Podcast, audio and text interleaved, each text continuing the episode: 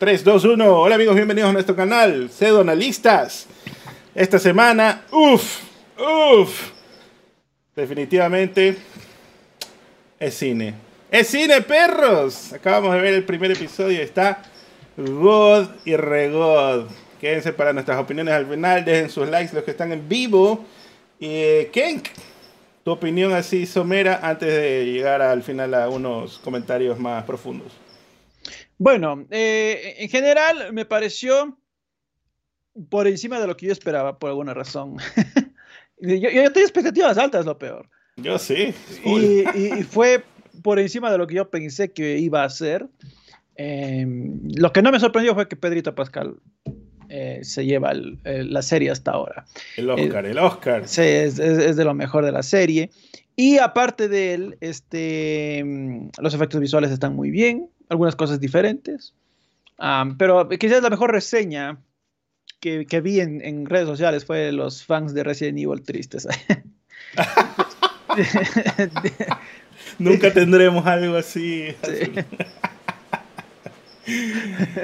Oh, Dios mío, no puede ser. En serio, eso no, no, ni me había percatado, la verdad.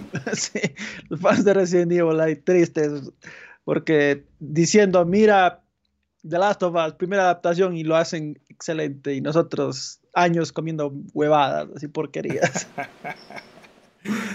¿Qué te parece ese meme del, de los pileros que ya no, ya no van a ser expertos en, en. ¿Cómo es? En metal líquido, van a ser expertos en cine ahora. ah, pues sí, ¿no? Eh, ya. Crítico ya, de series. claro, ya ahorita ya están aplicando para Rotten Tomatoes ahí para dejar sus reseñas. Está bien, me alegro.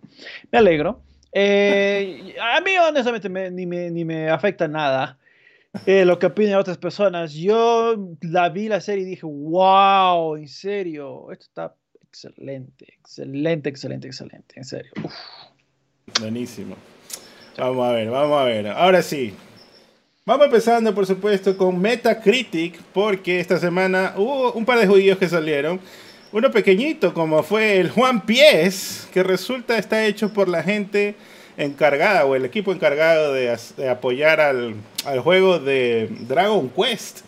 Y pues lo está haciendo el juego para Bandai Namco, en cambio. Y pues dicen que el juego parece que es la primera, el primer juego de RPG que sí está siendo fiel al anime y todo lo demás, o sea, unas críticas buenas ah, eh, en el sentido de adaptaciones de anime, ¿no?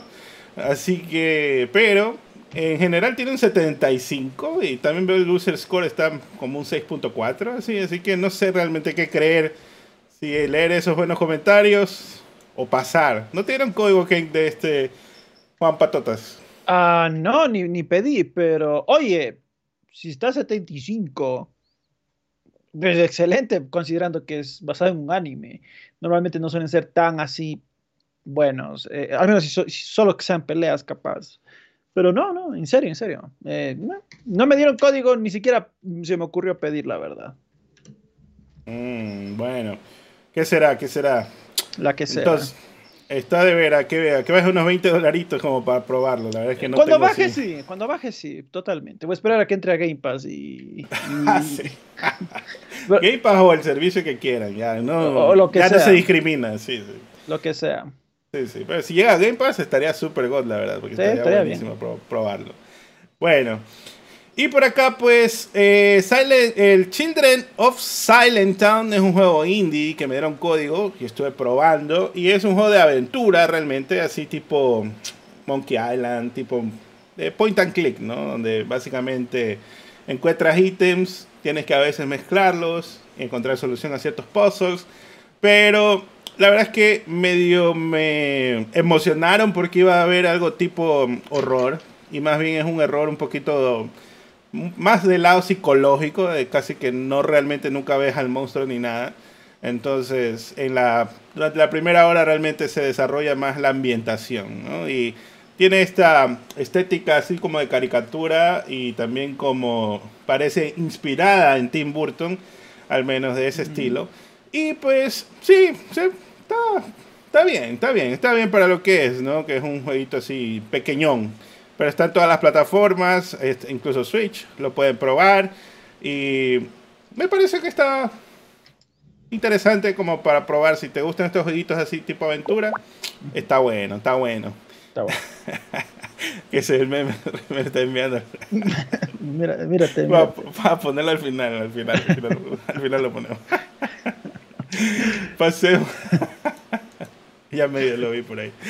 Pasemos ahora sí a Nintendo. Pues esta semana se reporta que las plataformas de Nintendo ahora han dominado las listas de ventas japonesas durante casi dos décadas, sorprendiendo a nadie, en especial a nosotros dos, que ya lo sabemos desde hace algún tiempo, ¿no? Pero según revelaron los datos del 2022, este miércoles Famitsu publicó su último informe anual sobre las ventas de software y hardware de Japón y reveló que 9 de los 10 mejores juegos de ventas físicas eran títulos de Nintendo Switch.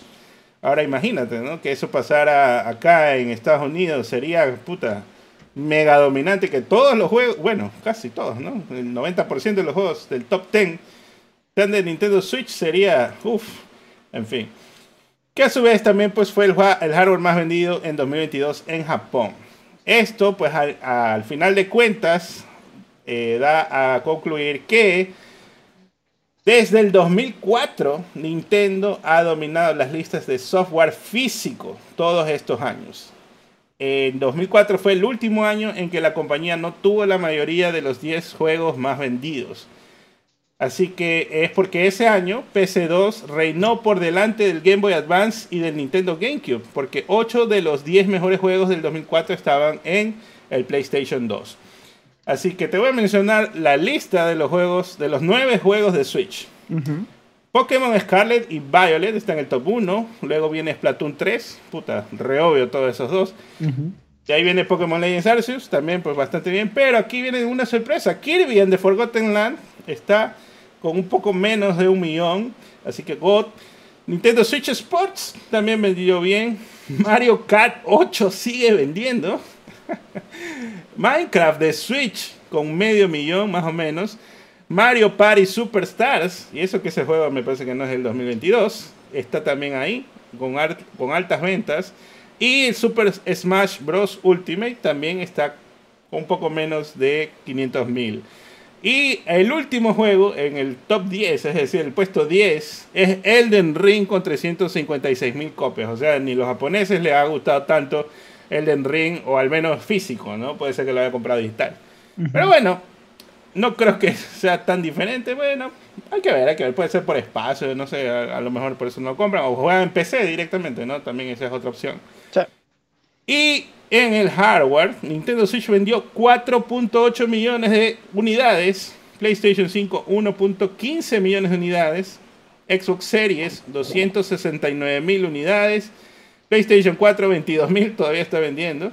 Nintendo 2DS y 3DS, que todavía venden en Japón, 10.000 unidades. Así que, ¿qué, ¿qué te parece esta idea de que, Nintendo es el amo y señor de Japón, prácticamente?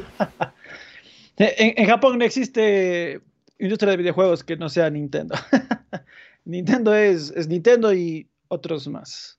Eh, sí, pues ya desde hace dos años vimos que Nintendo copa el 95% por ahí del mercado japonés. Es, es increíble, la verdad. Pero, de todas formas, las ventas de Play no están tan malas porque ya acumula 2.3 millones en, en poco más de dos años. Entonces, o sea, no está mal. No está mal. Si es que mantiene este ritmo, puede que al final de su ciclo de vida llegue a unos 8 o 9 millones que bueno, no, no, serán, no, no va a lograr pasar las ventas del Play 4, pero son decentes de todas formas. Está bien.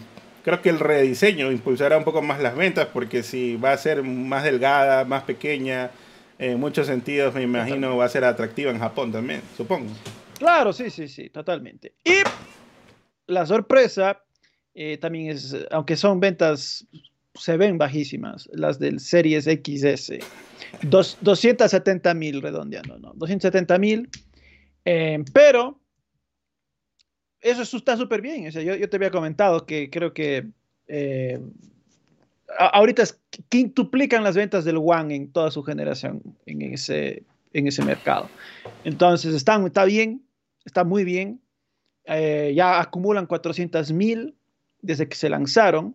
Y pues asimismo, si es que mantienen el ritmo de vender unos 270 mil por año hasta el final de su ciclo de vida, capaz pasan las ventas del 360, que es, que es la consola Xbox que mejor ha vendido en ese territorio. ¿Y cuánto es el total? Es un millón doscientos mil, algo así. puede ser, puede ser que lo, que pasa es que aquí hay una el Dark Horse de, de Xbox en este, en este caso al menos es el Xbox Series S. Primero por precio y segundo por el tamaño compacto.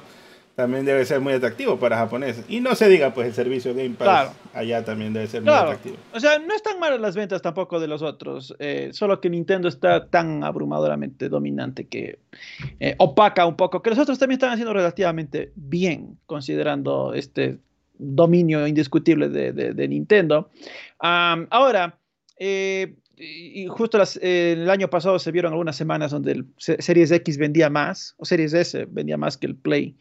Y la gente me decía, no, que ya ahora sí ya va a ser el dominio. Pues ahí está lo que les decía yo. ¿no? Es, improbable, la verdad, que a largo plazo Xbox venda más que Play. De hecho, yo creo que solo en el 2022 Play 5 va a vender más de lo que eh, Xbox va a vender en unos 4 o 5 años. Bueno, de todas formas, son ventas muy buenas, ventas muy buenas. Ahora, Nintendo, qué bien que le va debe dar envidia ajena de lo, bien que le va. Me alegro por Kirby. El resto son franquicias ya establecidas. Microsoft está monetizando excelente Minecraft ahí en Switch. Pero me alegro por Kirby, porque no es una saga que generalmente vende tan bien. Y que tenga ese, ese flujo de ventas, me alegro. O sea, solo en Japón, casi ya un millón de copias. A nivel mundial, ventas deben estar muy, muy encimitas. Entonces, me, me, alegra, me alegra honestamente, porque es, es, una saga infravalorada que las ventas no, suel, no le suelen acompañar. Y pues ya estamos viendo que por fin la gente está despertando y está abrazando al, al rosadito gordito. ya era hora que lo abracen, pues. A mí me encantan los juegos de Kirby, pero de verdad es que el Switch es tan, es un monstruo de verdad eh, que impulsa a las sagas más bajas que justamente son Metroid y Kirby, ¿no? que son como, entre comillas, deberían ser las olvidadas, pero son las que tienen así como un fanbase más pequeño realmente en comparación al otro monstruo que es Mario y, y bueno, recientemente Zelda, porque tampoco el fenómeno Zelda no ha sido tan fuerte, sino más bien hasta Breath of the Wild, más bien. Eh, en fin. Muy, muy acertados los comentarios, pero Pasemos a una noticia un poquito menos esperanzadora, porque resulta que Ubisoft ha revelado que ha estado sorprendido sobre cómo la colaboración de Nintendo de Mario más Rabbids Sparks of Hope ha tenido un rendimiento, comercial inferior en sus primeros meses. Dice, mm. a pesar de las excelentes calificaciones y la recepción de los jugadores, Así como de un ambicioso plan de marketing, nos sorprendió el bajo rendimiento de Mario más Rabbids Sparks of Hope en las últimas semanas del 2022 y principios de enero. Así que parece que pues el amigo Guillemot quería puta vender niveles de Mario Kart Deluxe o algo, ¿no? Mm. Pero no sé, no sé realmente las expectativas. Supongo es porque el primer juego estuvo mucho más, eh, tuvo mucho mejor desempeño y esta que siendo la secuela pues no, no lo tiene, como que sí dice, oye, algo está pasando aquí y pues quién sabe, ¿no? Pero este, ya vamos a hablar más de Ubisoft, estando decepcionado, eh, se siente una vibra tipo Square Enix eh, en algunos sentidos.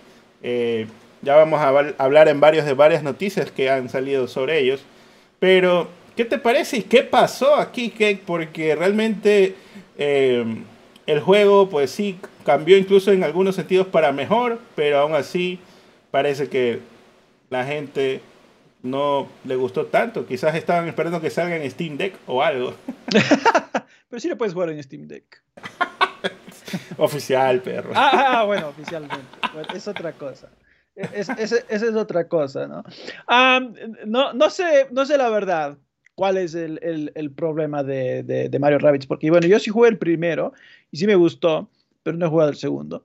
Y pues es raro porque es Mario. Eh, el primero fue exitoso, vendió bien, tuvo también buenas críticas. En fin, no, no entiendo, pero capaz, capaz, te, te diré, capaz en unos mm,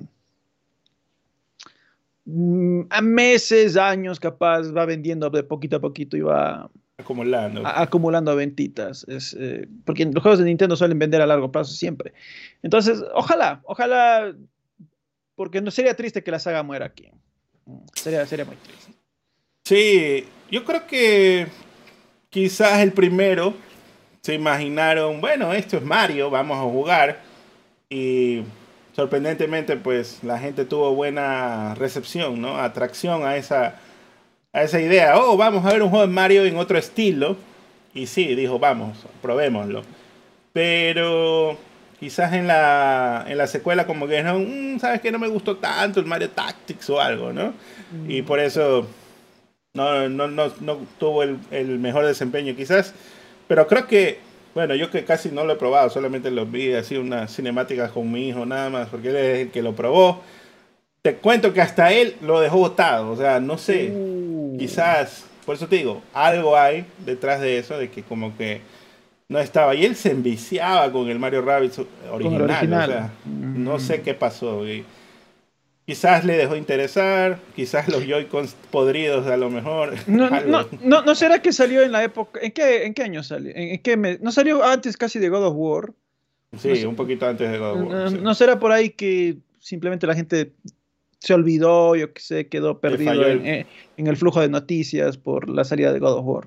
Le falló el cálculo. Debió salir aproximado más a las navidades porque eso Capaz ahí le iba mucho. hace, sí, Total. hace mejor marketing para, para un juego de Mario. Además es mejor combo, pues dices, ah, Mm, me compro Switch, ah, hay un juego de Mario nuevo, véngase. ah, venga, sí, exactamente. Claro. Algún tipo también de trato con las tiendas debió haber hecho Ubisoft para que hagan ahí un, un combo sensualón, ¿no? De una nueva LED con Mario más Rabbids, no sé qué, el último juego de Mario, wow, algo así, ¿no? Pero pues esos tratos, ¿no? Quién sabe cómo los, cómo los hacen. Por acá pasemos a otra noticia porque resulta que Reuters reporta que Arabia Saudita ha aumentado su participación en Nintendo a más del 6.07%. Entonces recordemos que hace un año o par de años, no recuerdo exactamente, eh, Arabia Saudita o este fondo de inversiones de Arabia Saudita había dicho que pensaba invertir más de, me parece que eran como 14 mil millones en la industria de los videojuegos. E incluso ellos compraron SNK. Eh, o sea, ellos son los dueños completos de SNK. Así que Wow. ahora van por Nintendo. O sea, que quieren darle, bueno, no sé, participación igual todavía se ve bastante mi- minoritaria, pero Claro, todavía es chiquito, 6% todavía. debe haber un debe haber sido un buen billetito igual después de todo. No creo que Nintendo venda así nomás las acciones tan fácil. pero era un país directamente. ¿Qué opinas? Bueno, eh, yo, yo me alegro honestamente eh, que Arabia Saudita esté invirtiendo tanto en, en Nintendo. Eh, mira que ahorita se hicieron va- varios, han hecho va- varios movimientos interesantes. Se ve que se quieren, bueno, exponer culturalmente más al mundo. No necesariamente quieren occidentalizarse, pero quieren exponerse más al mundo. Eh, entonces, parece que ya quieren organizar hasta el Mundial del 2030, se llevaron al bicho. eh, eh, están invirtiendo bastante en videojuegos porque quieren hacer los suyos propios. Entonces, bueno, pues sí, están tan podridos en plata. eh, el rey de Arabia tiene mucho billete, entonces, sí, ¿por qué? Que invierten lo que sea. Yo, yo diría que inviertan también, se, se expandan acá a Latinoamérica. Conozco un par de canales que, que, en los que podrían invertir. Ya lo vamos a ver aquí con su turbante. ¿eh?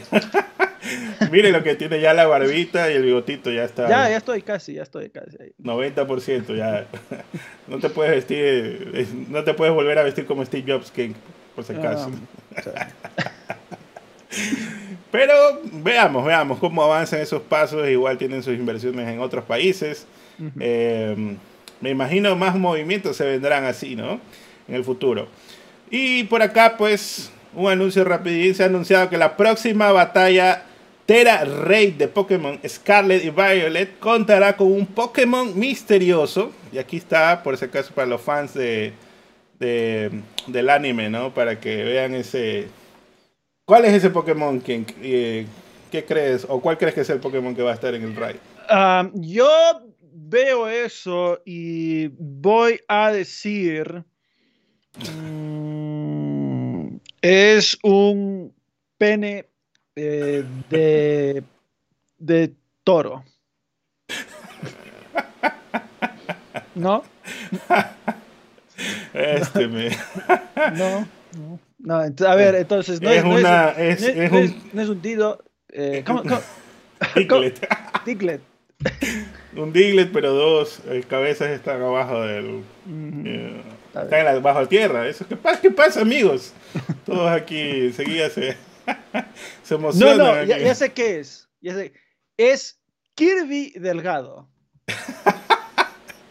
Kirby se comió un nepe. Este men, como siempre, la malcriadera, no puede ser. Bueno, Es un dildo, dice. es un dildo más bien, ya digo una. ahora sí, oye, ¿sabes qué? Me olvidé de los, de los soniditos. Se va a enojar el Rob que no le puse los sonidos para el, para el Spotify. bueno, pero ¿cuál será? ¿Cuál será ese Pokémon que, van a- que piensan poner? Bueno, pues suerte para los que todavía están jugando el Pokémon.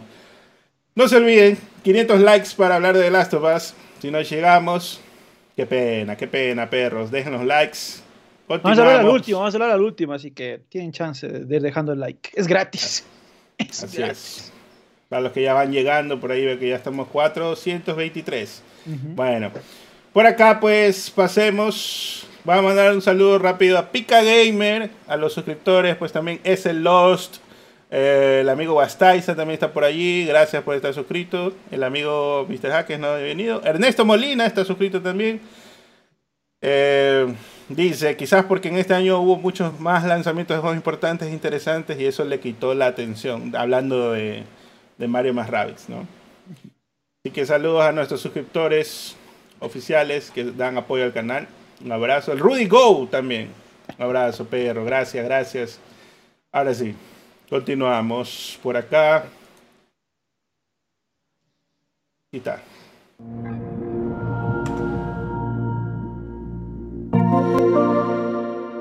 Y bueno, ahora sí, hablemos de Sony, pues resulta que Naughty Dog ha sugerido que revelará su próximo juego más cerca de su lanzamiento de lo que ha sido el caso con sus títulos recientes. En una entrevista con comicbook.com, Neil Druckmann dice que anunciar juegos anteriores demasiado pronto habría contribuido a los problemas de equilibrio entre el trabajo y la vida en la empresa. Dice, entonces, mm, no quiere decir crunch, el men, el crunchman, pero en todo caso, ¿qué opinas? Al fin están como que pensando con la cabeza y no con el de atrás, porque puta, esto era algo que debió haberse hecho desde el momento en que Uncharted no cumplió la fecha. Debieron haber dicho, ¿sabes qué? Uncharted 4, tuvimos problemas, lo anunciamos demasiado pronto, esperemos un poco más, es que estemos a un 90% del trabajo hecho para ahora sí anunciar el siguiente juego y no cronchear demasiado, ¿no? Pero pues recién, como que ya varias malas experiencias, más las, supongo, funaditas que le han dado por el tema del crunch, han servido para que sienten cabeza y digan, sabes que no, no anunciamos tan rápido las cosas. Pero aún así ya está anunciado Factions y no sabe, bueno, no está Factions, no está el nombre propiamente, pero sí está hecho un teaser del próximo juego, pero no sabemos cuándo saldrá ni nada. Claro, o sea, está confirmado que existe, pero realmente todavía no está anunciado. Eh, porque no, no, han, no, han, no han mostrado nada todavía, la verdad. Claro, solo Ah. el arte. Sal- Salvo unos artes conceptuales, pero fuera de eso, pues nada. Bueno, lo del anuncio tempranero de, de, de, la- de Uncharted 4 no, no fue culpa de, de, Naughty Dog. Fue Sony que estaba lanzando el Play 4 y Ah, sí. que querían algo para eh, motivar a la gente que se compre.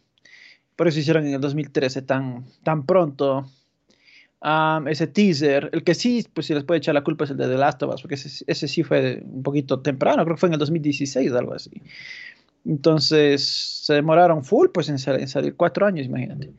Eh, eh, ese creo que sí fue un poco Apresurada. a- a- apresurado, la verdad. Pero de todas formas, Eh, me alegro que estén tomando medidas para no, no cronchear tanto a la gente. Eh, como pues ya le hemos dicho acá, efectivamente esto, hay, hay, algunos temas que no se resuelven ni contratando gente, o sea, ni, ni, ni porque le metas 500, mil o mil personas haciendo el juego, igual no, el juego no va a salir más rápido, así de simple. Eh, es. Entonces, ya tiene que tomarse su tiempo, tienen que hacerlo y ya está, nada más, no hay, no hay, no hay nada más que hacer.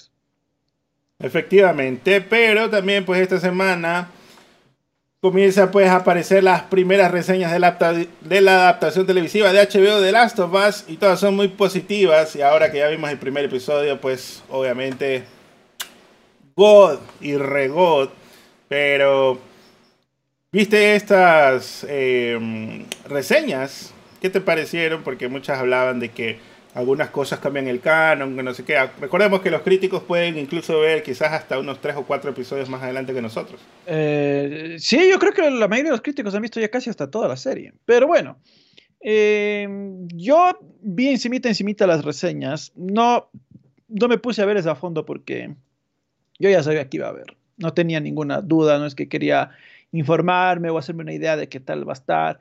Eh, yo ya tenía claro que iba a ver la, la serie. Y pues eh, sí, me, sí me asombró un poquito, pero que las reseñas estén tan positivas. O te, te seré franco. Porque sigue siendo una adaptación de un videojuego, decía, capaz el, un poco de prejuicio, capaz no le van a, a- dar la chance a la serie, etcétera, etcétera. Eh, es que también se tenía miedo yo del tema de, al ser una adaptación, qué tan entretenido va a estar.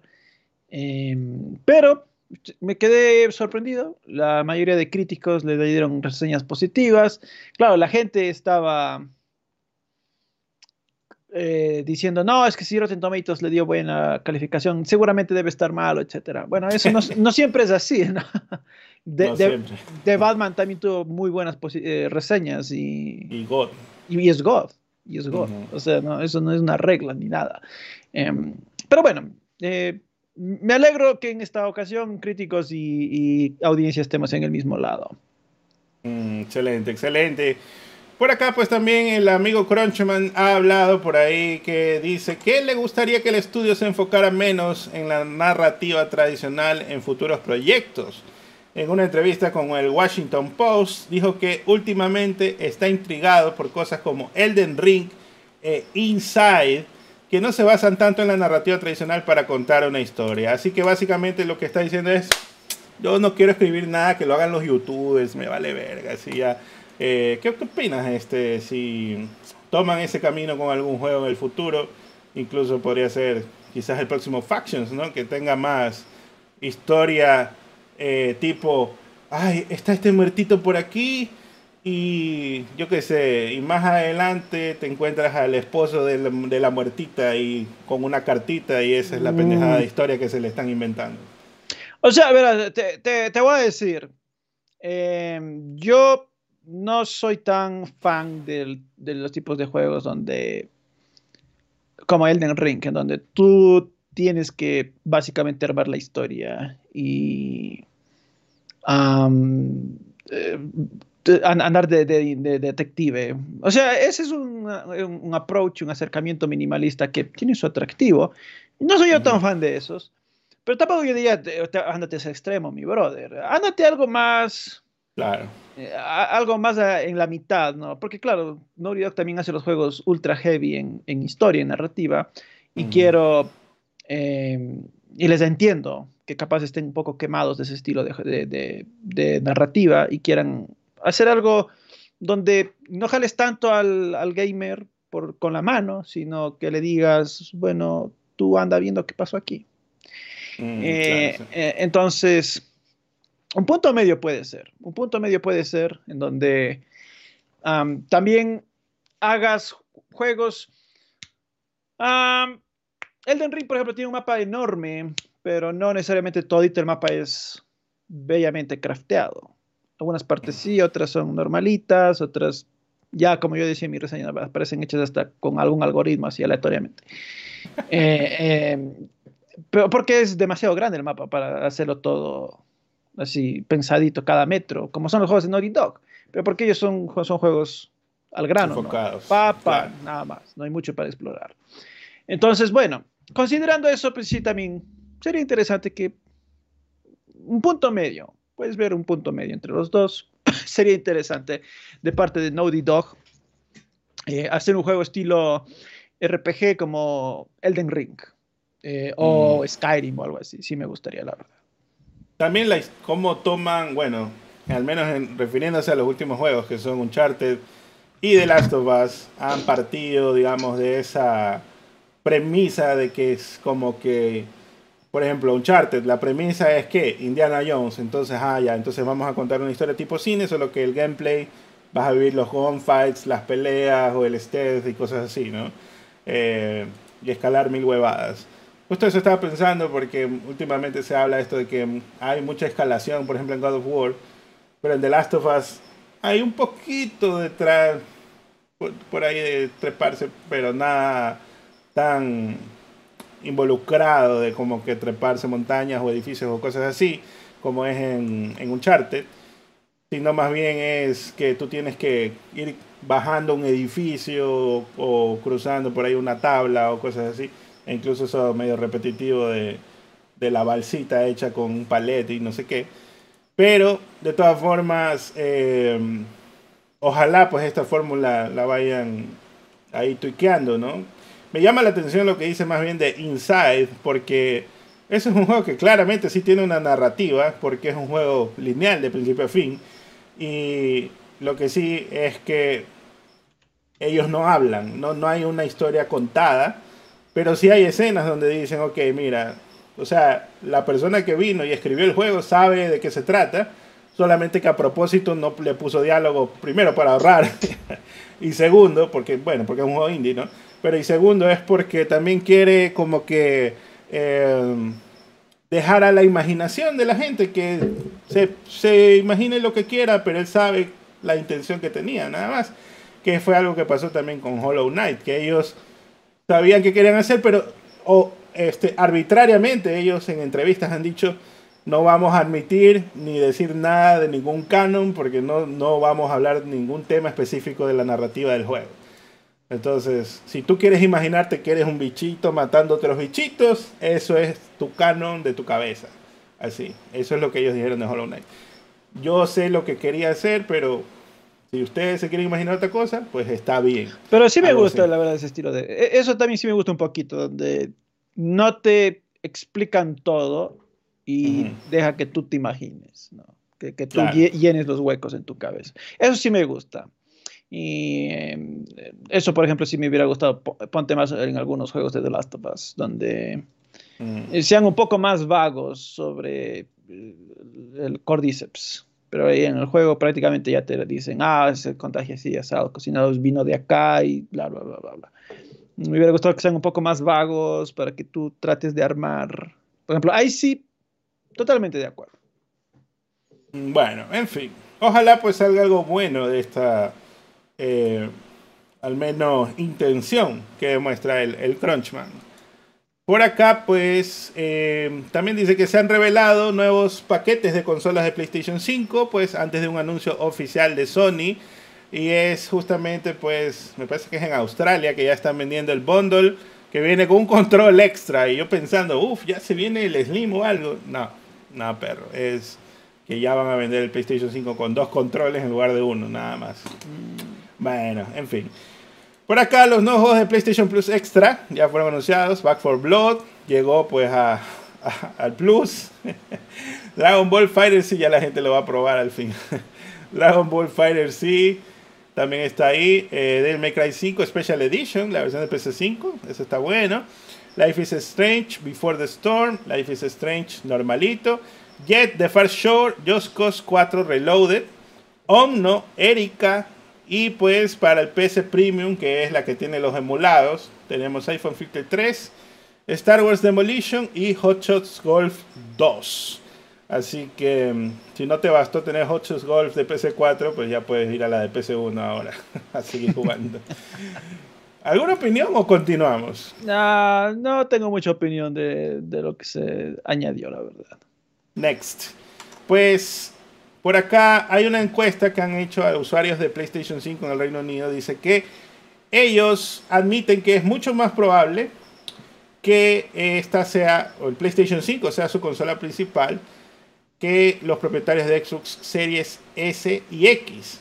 Así que esta encuesta dice que el 71% de dueños del PlayStation 5 consideran al PlayStation 5 su consola principal y el 48% de los dueños de series dicen que usan la consola mucho más de la que, pues, me imagino se refieren en versus PlayStation.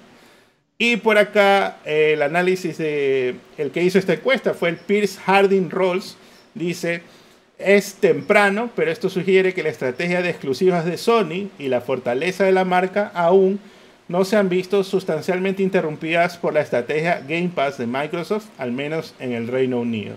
Así que bueno, ¿qué te, qué te parece esto de que pues aún así tiene el posicionamiento fuerte con el tema exclusivas, hace motivar a la compra de la consola? Y más bien pues Game Pass aún no penetra a ese nivel, ¿no? De que básicamente compra la consola o quédate suscrito, ¿no? Porque igual puedes suscribirte y estar en PC también. Claro, bueno, yo, yo creo que Game Pass eh, no viene a ser, hasta que Microsoft empiece a sacar triple no, no va a ser el, la, consola principal de mucha gente, eh, o ni siquiera la van a tratar de considerar. Es un gran complemento. Yo totalmente es un gran complemento, pero pues, por ejemplo, si a mí inclusive me dicen, elegirías como principal o como única eh, Xbox por Game Pass, yo diría no, la verdad. Preferiría eh, otras, o Nintendo o Play. Y el tema es justamente porque le falta ese contenido AAA todavía. Exclusivo, que sea solo de esa plataforma. Mm, este Entonces, este año, este año, pero este, este, este, año. parece que por fin va a empezar a llegar. Entonces, ahí, recién vamos a ver eh, qué pasa Sony pataleando, el rato que, que la gente empiece a tener eh, contenido de calidad exclusivo. Eh, porque sí, efectivamente Xbox tiene un montón de juegos, pero no necesariamente la, cantidad eh, va a, puede resultar hasta tan abrumadora para el, para el gamer que dice, men, yo tengo tiempo libre para jugar muy poco, no va a poderme jugar algún juego random de Game Pass, ¿no? va a poderme jugar lo que realmente quiero jugar y nada más. Claro, eh, el FIFA, en Reino Unido en especial. El FIFA, efectivamente. El nuevo FIFA, Call of Duty, por ahí un par de juegos más y ya. Entonces, bueno, eh, es ahí cuando, cuando Sony eh, tiene quizás un poco de fortaleza, igual Nintendo, pero Microsoft le falta un poquito todavía. Mm, así es. Ni el metal líquido lo, logra vencer ahí. aún no, aún no, es curioso, es curioso. Y, tú tu play siempre lo has tenido horizontal, ¿no? Sí, sí, sí. Pero esa noticia me dio risa porque el men, el men que lo pone es una página de, del... Al fin vamos a hablar de eso porque la gente quería que hablemos la semana pasada. Pero ahora ya hasta puso algo don, retractándose el men, eh, que es el wololo.net. El pana básicamente se dedica a hablar de, de hacks de PC Vita, de PC5, de Switch. Eh, y de Xbox no se habla mucho en el tema de hacks porque ellos pues tú puedes hacerte developer y puedes meterle lo que tú quieras, ¿no? Entonces no hay tanta fuerza ahí. Pero pues el artículo, él se sorprendió de que su artículo lo tomaron para la guerra de consolas, en el momento en que él también pone algo de que, ay, un experto dice que el metal líquido, no sé qué, eh, se riega, incluso cuando la consola está en la caja. Y lo que le dijo él después, corrige, dice, no, no, yo nunca dije los que están en la caja, sino que si es que ya no lo estás usando nada más, ¿no? Entonces ahí como que, uff, se equivocó, perdón, dice el y le tocó corregir y pues también dice que está por este, ¿cómo se llama? Este error de que se riegue el, el metal líquido también es parte de las consolas que quizás vinieron con algún defecto que son el 0.0 no sé cuánto por ciento, y todavía no es un problema masivo ni nada. Entonces ahí fue como que pintándose ahí la carita de payaso el men por haber puesto ese artículo y encima tuvo que retractarse y todo lo demás. Pero, ya la, la, oleada de memes se hizo full, pues igual ya. Pero, de todas formas solo se retractó parcialmente, porque al final él, eh, continuaba diciendo Eh, pero de todas formas el, error persiste ahí. Y, cuidado que no sé qué. Ah, se terminó retractando parcialmente, a pesar de que, bueno, por ahí se han salido personas a decir, no, no es así la verdad, está, esto está demasiado exagerado, bla, bla, bla. Bueno, quién sabe, de todas formas. Tengan cuidado. Tengan cuidado, yo se le dije a la gente ahí, ah, de todas formas, tengan horizontal, ya, eh, por si las dudas. Sí, sí, definitivamente. No, en especial si ya la, sacas y no la estás usando o algo, mejor ya tenla ahí horizontal. No la tengas vertical. Pero pues, al menos hasta ahora va bien, no, no ha pasado mayor cosa, ¿no? no, yo no tengo ningún problema con el Play. Y eso que tú tuviste un, un bug por ahí, quizás. Y eso que yo tuve, yo tuve bugs al inicio, pero ahora parece que ya le han parchado todo. Porque ya mi consola ya antes yo por miedo a que se vuelva a autoformatear, le tenía en reposo, ya no le tenía en reposo, siempre le apagaba totalmente. Pero ya desde hace unos seis meses por ahí sí le dejo en reposo y nunca me ha vuelto a pasar ese problema. Mm, Parece que sí, ya fue parchado. Está bueno, está bueno. O sea, no digo que no les, no digo que les va a suceder, pero mejor es prevenir. Así que para qué arriesgarse solo porque se ve mejor paradita. Les gusta parada, chévere ténganla así, no, no pasa nada, ¿no? Pero eh, yo aconsejaría de que mejor prevengan y tengan la acostadita nomás. No, no, no la disfruten parada.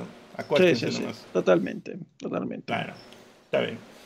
Pasemos por acá a la siguiente, por supuesto.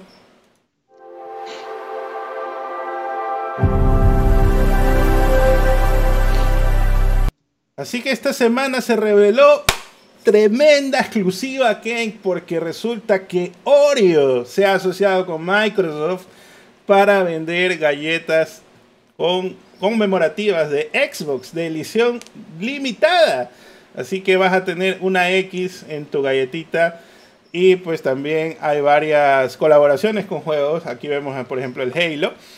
Y también, eh, este, me parece que Sea of Thieves también va a tener un, un barco así amarillo, amarillo blanco con, celeste, ¿no? Que son los colores de Oreo.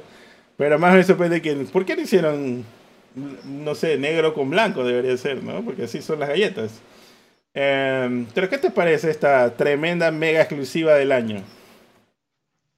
Me encanta, me encanta. Me, recuerda cuando de Batman también sacaron sus Oreo Batman. Y, y sí las compré, la verdad. la excusa de comer Oreo. Delicioso. Aquí lo haré nuevamente si llega acá. Si no llega, pues ya nada, se lo pierden. Así es, buenísimo. Y pues, quién sabe, ¿no? Porque vi un control ahí que sí tenía más parecido a casi que una, una, me parece como una galleta con la crema o algo así. Pero ya deberían sacar pues la Xbox en forma de Oreo, ¿no? Redondita, redondeada, una ruedita ahí. Y por dentro tenga el, el hardware de la serie X o la serie S, quizás. Bueno, ya vamos a ver qué hacen. Por acá, Windows Central reveló primero y luego pues se confirmó que Microsoft y Bethesda ofrecerán una exhibición de juegos de Xbox a finales de este mes. El evento pues se llamará Xbox Developer Direct será el 25 de enero e incluirá Redfall, Minecraft Legends, Forza Motorsport y el nuevo contenido pues de eh, Elder, Scrolls, Elder Scrolls Online. Lo que sí pues es que Starfield brillará por su ausencia, pues indican que el juego merece su propio evento. Así que, ¿qué te interesa o no te interesa este evento?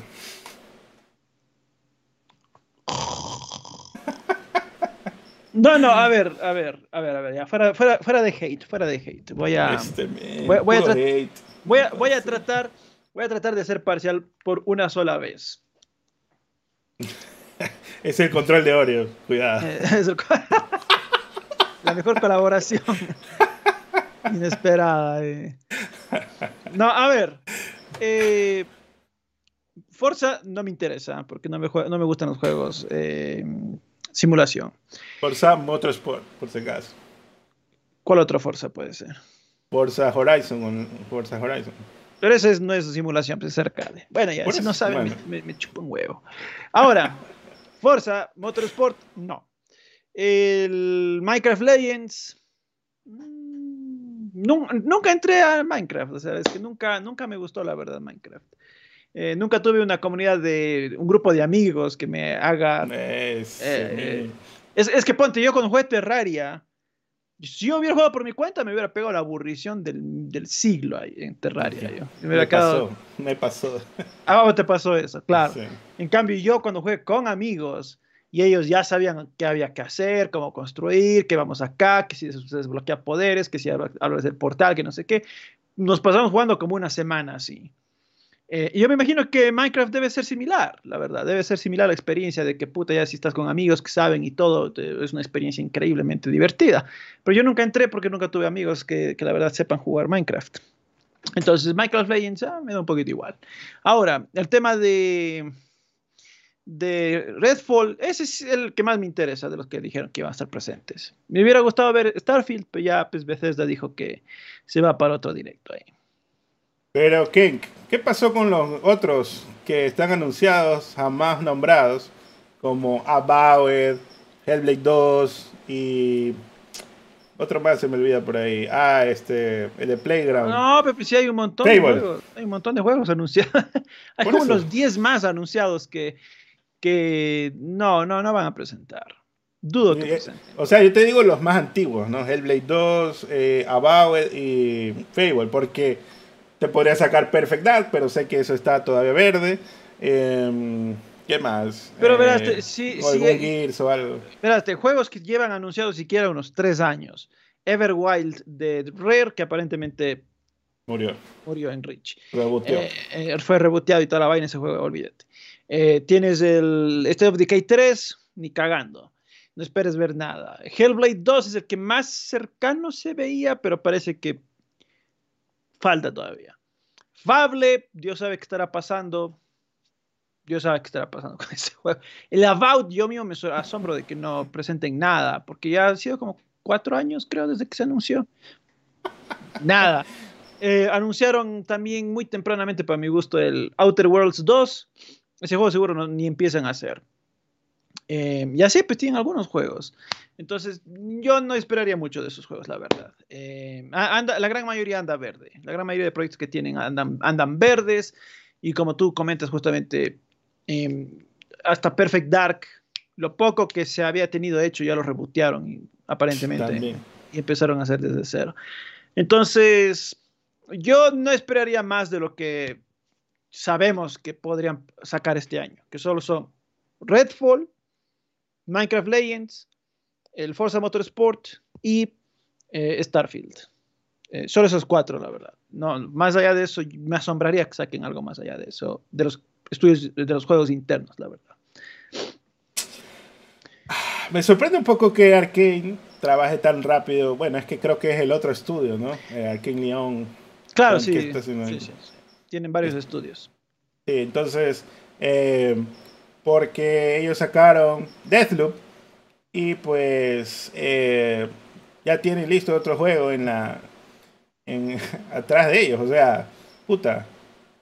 Sigue les dando plata a esos mismos porque sí, trabajan bien, ¿no? Así que. Claro, bueno. Por lo menos. Bueno, es lo que. Están intentando. Para comenzar, Bethesda ya tenía IPs establecidas y equipos creados. Eh, yo creo que gran parte del problema de Microsoft actualmente debe ser eh, el tema de que, ponte, Playground, ellos solo hacían juegos de arcade, de, carreras. Y ponerles a hacer un RPG capaz fue una transición medio dura, porque tuvieron que contratar mucha gente que sepa meterse a hacer los gameplays, diseñar y toda la vaina. Entonces, capaz no, eran, no era una tarea fácil o rápida. Entonces, bueno, en todo caso veremos, veremos, veremos qué pasa ahí. Em, muchos proyectos, de todas formas, yo no esperaría que salgan pronto. Ah, bueno. Pero este, este es el año, este es el año que. Eh, este, es el año, este, este es el año que más juegos van a lanzar desde el 2010, 12, por ahí puede ser. Eh, sí, puede ser. Bueno. Sin comentarios. Me ahorro mis comentarios porque no quiero leer lloros en, los comentarios del YouTube la próxima semana. Por acá, pues, continuemos. Pues resulta que, para agregar a los lloros, algunos de los talentos clave detrás de la serie Forza Horizon de Microsoft han dejado Playground Games de Xbox para formar un nuevo estudio de desarrollo AAA llamado Maverick Games, incluyendo el director creativo de Forza Horizon, Mike Brown. Así que pues básicamente se le fue quizás el que tuvo la idea, ¿no? De que, ¿sabes qué? Podríamos usar estos vehículos y este motor y todo lo que ya hicimos para hacer este juego arcade o algo. ¿Cuánto tiempo para que se lo lleve EA? Ay, puta, ellos son expertos en, comprar y matar. Yo, yo iba a decir, Sony, ponte pilas. Ahí, gran, gran turismo arcade, puta, ya está ahí, tienes el talento, listo. Entra Sony. Un Horizon, un Horizon de donde uses a los a los dinosaurios como vehículos. Y ahí está. Horizon Forza le puedes llamar. No, eh, no, puede llamarse Fuerza Horizon. fuerza Horizonte. Horizonte Fuerza y ya está. No, bueno, aquí en todo caso, pues se nota por qué no estaba avanzando lo de Fable, porque ya pues se le ha ido un poco de gente. Eh, obviamente no es que se ha ido todo el estudio, pero sí dice personas claves. En todo caso, pues la mejor de las suertes tratando de hacer otro juego, pues tampoco es que me imagino van a buscar quizás ahí ayuda de Epic para hacer algo en un reel y todo. Y empezar de cero también, pues está macho. Así que vamos a ver, vamos a ver qué, pueden sacar. Por acá, pues la actualización del Game Pass del mes. Tenemos al Persona 3 Portable, ya disponible en todas las plataformas, ¿no? Nube, consola y PC.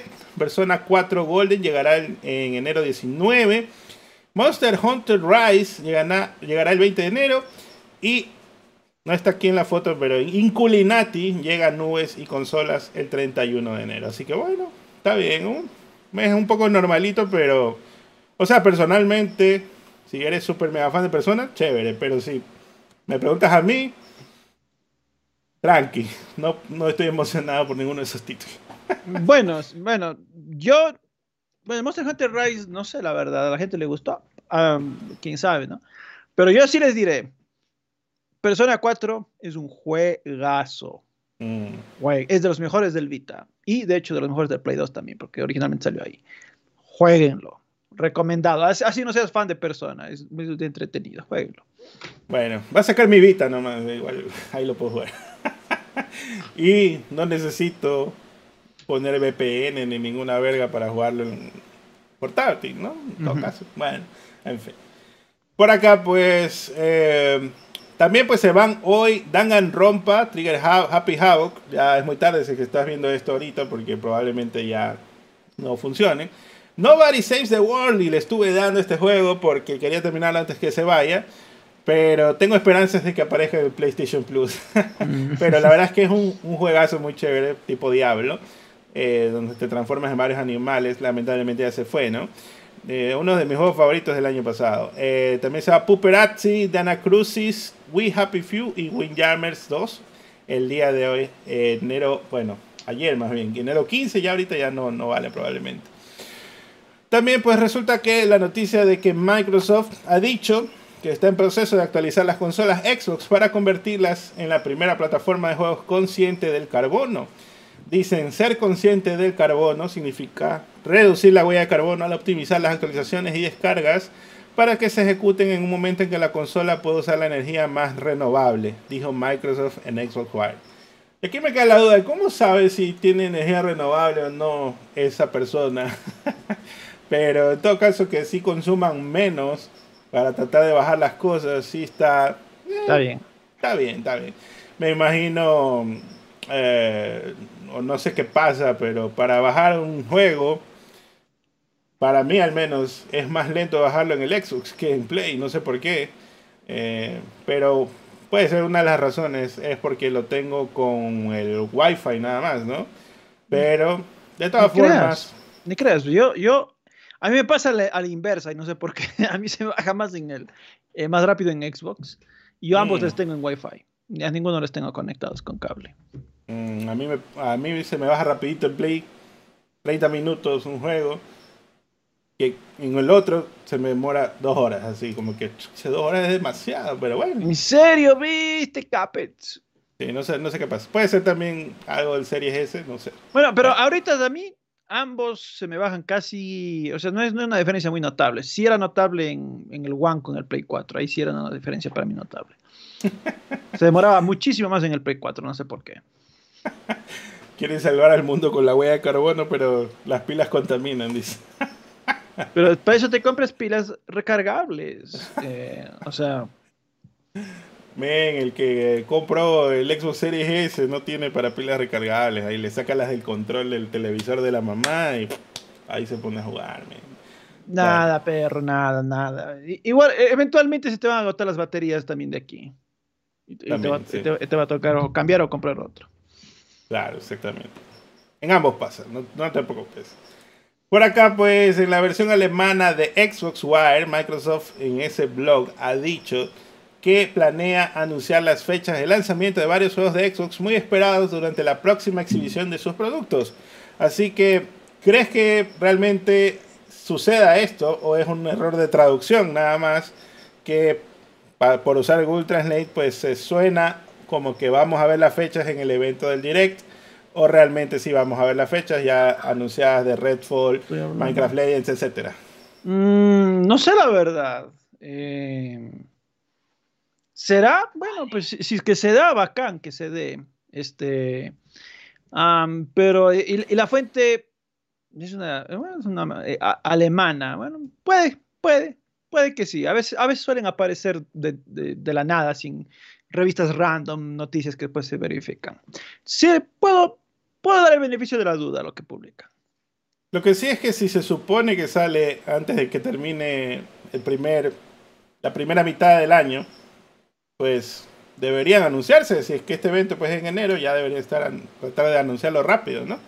Eh, Redfall me refiero en específico. Los demás quizás pueden ser otras fechas, ¿no?